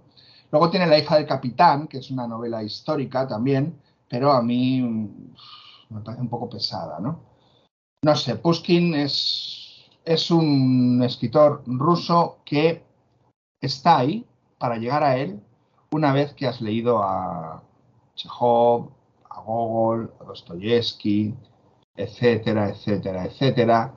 Y dices, bueno, pues ahora voy a leerme el Eugenio Onegin o voy a leerme La hija del capitán y cierro eh, el hueco de Pushkin, ¿no? Pero no es, eh, no, para mí, siendo muy grande, no, no es Tolstoy, no es Chekhov, no es Gogol, no es Dostoyevsky. Hay mucho ruso antes que leer a, que Pushkin, ¿no? Esa es mi recomendación. Eh, a lo mejor si te gusta mucho la, la novela en verso, es un poco como el Levante, ¿no? De Cartarescu. Si Eugenio Neguín te gusta, pero yo creo que ahora mismo no, no. No sé. Yo creo que está un poco pasado de moda. Dime. ¿Y Pitol? Pitol no me gusta un pimiento. ¿vale? Es que lo sabía, es que te lo juro. Eh, eh, al ser la última pregunta y al ser el final del podcast, digo, es que no puede ser que, le- o sea, tenemos que poner verde a alguien aquí. Mira, Pitol no me gusta un pimiento, fundamentalmente, eh, porque él tiene en sus obras un gran, en sus obras de ficción, porque también tiene ensayo literario, en sus obras de ficción y es un, y pasa por ser un gran relatista, un gran mm, eh, escritor de relatos. Tiene un componente metaficcional o autoficcional o metaliterario que a mí me parece demasiado intelectual, demasiado pedante y demasiado forzado. O sea, es como si a Vilamatas le añadieras una taza de Vilamatas. Ha quedado clarísimo. Ha quedado clarísimo, ¿no? Pues ya está. Bueno, pues hasta aquí el café de hoy, que tela. ¿Tú qué estás leyendo ahora? ¿Qué podemos esperar para el siguiente café? Pues podemos esperar eh, poca. Bueno, vamos a ver. Voy, ah, voy a, Mierda, gancho. voy a ser sincero. Podemos esperar. Al siguiente Pues, café. no, Poca cosa. Bueno, pues poca nada. cosa. No, no es una mierda de gancho. Nos va a escuchar, vamos, mi madre y, y mi perro nos va a Que escuchar. no. Estoy leyendo tres novelas a la vez. O sea que en el próximo taller. el próximo, uy, en el próximo café hablaremos de ellas. Estoy leyendo a la vez tres novelas breves. Son Solenoide de Cartarescu, que la estoy leyendo por segunda vez. eh, La broma infinita, que la estoy leyendo por segunda vez. Y Patos Newburyport, que son 1500 páginas en una sola frase. Son tres novelas cortas que estoy leyendo eh, a la vez. Entonces, ya está. O sea, es que poca cosa, porque son tres. El próximo día hablaremos de alguna de ellas porque la habré terminado.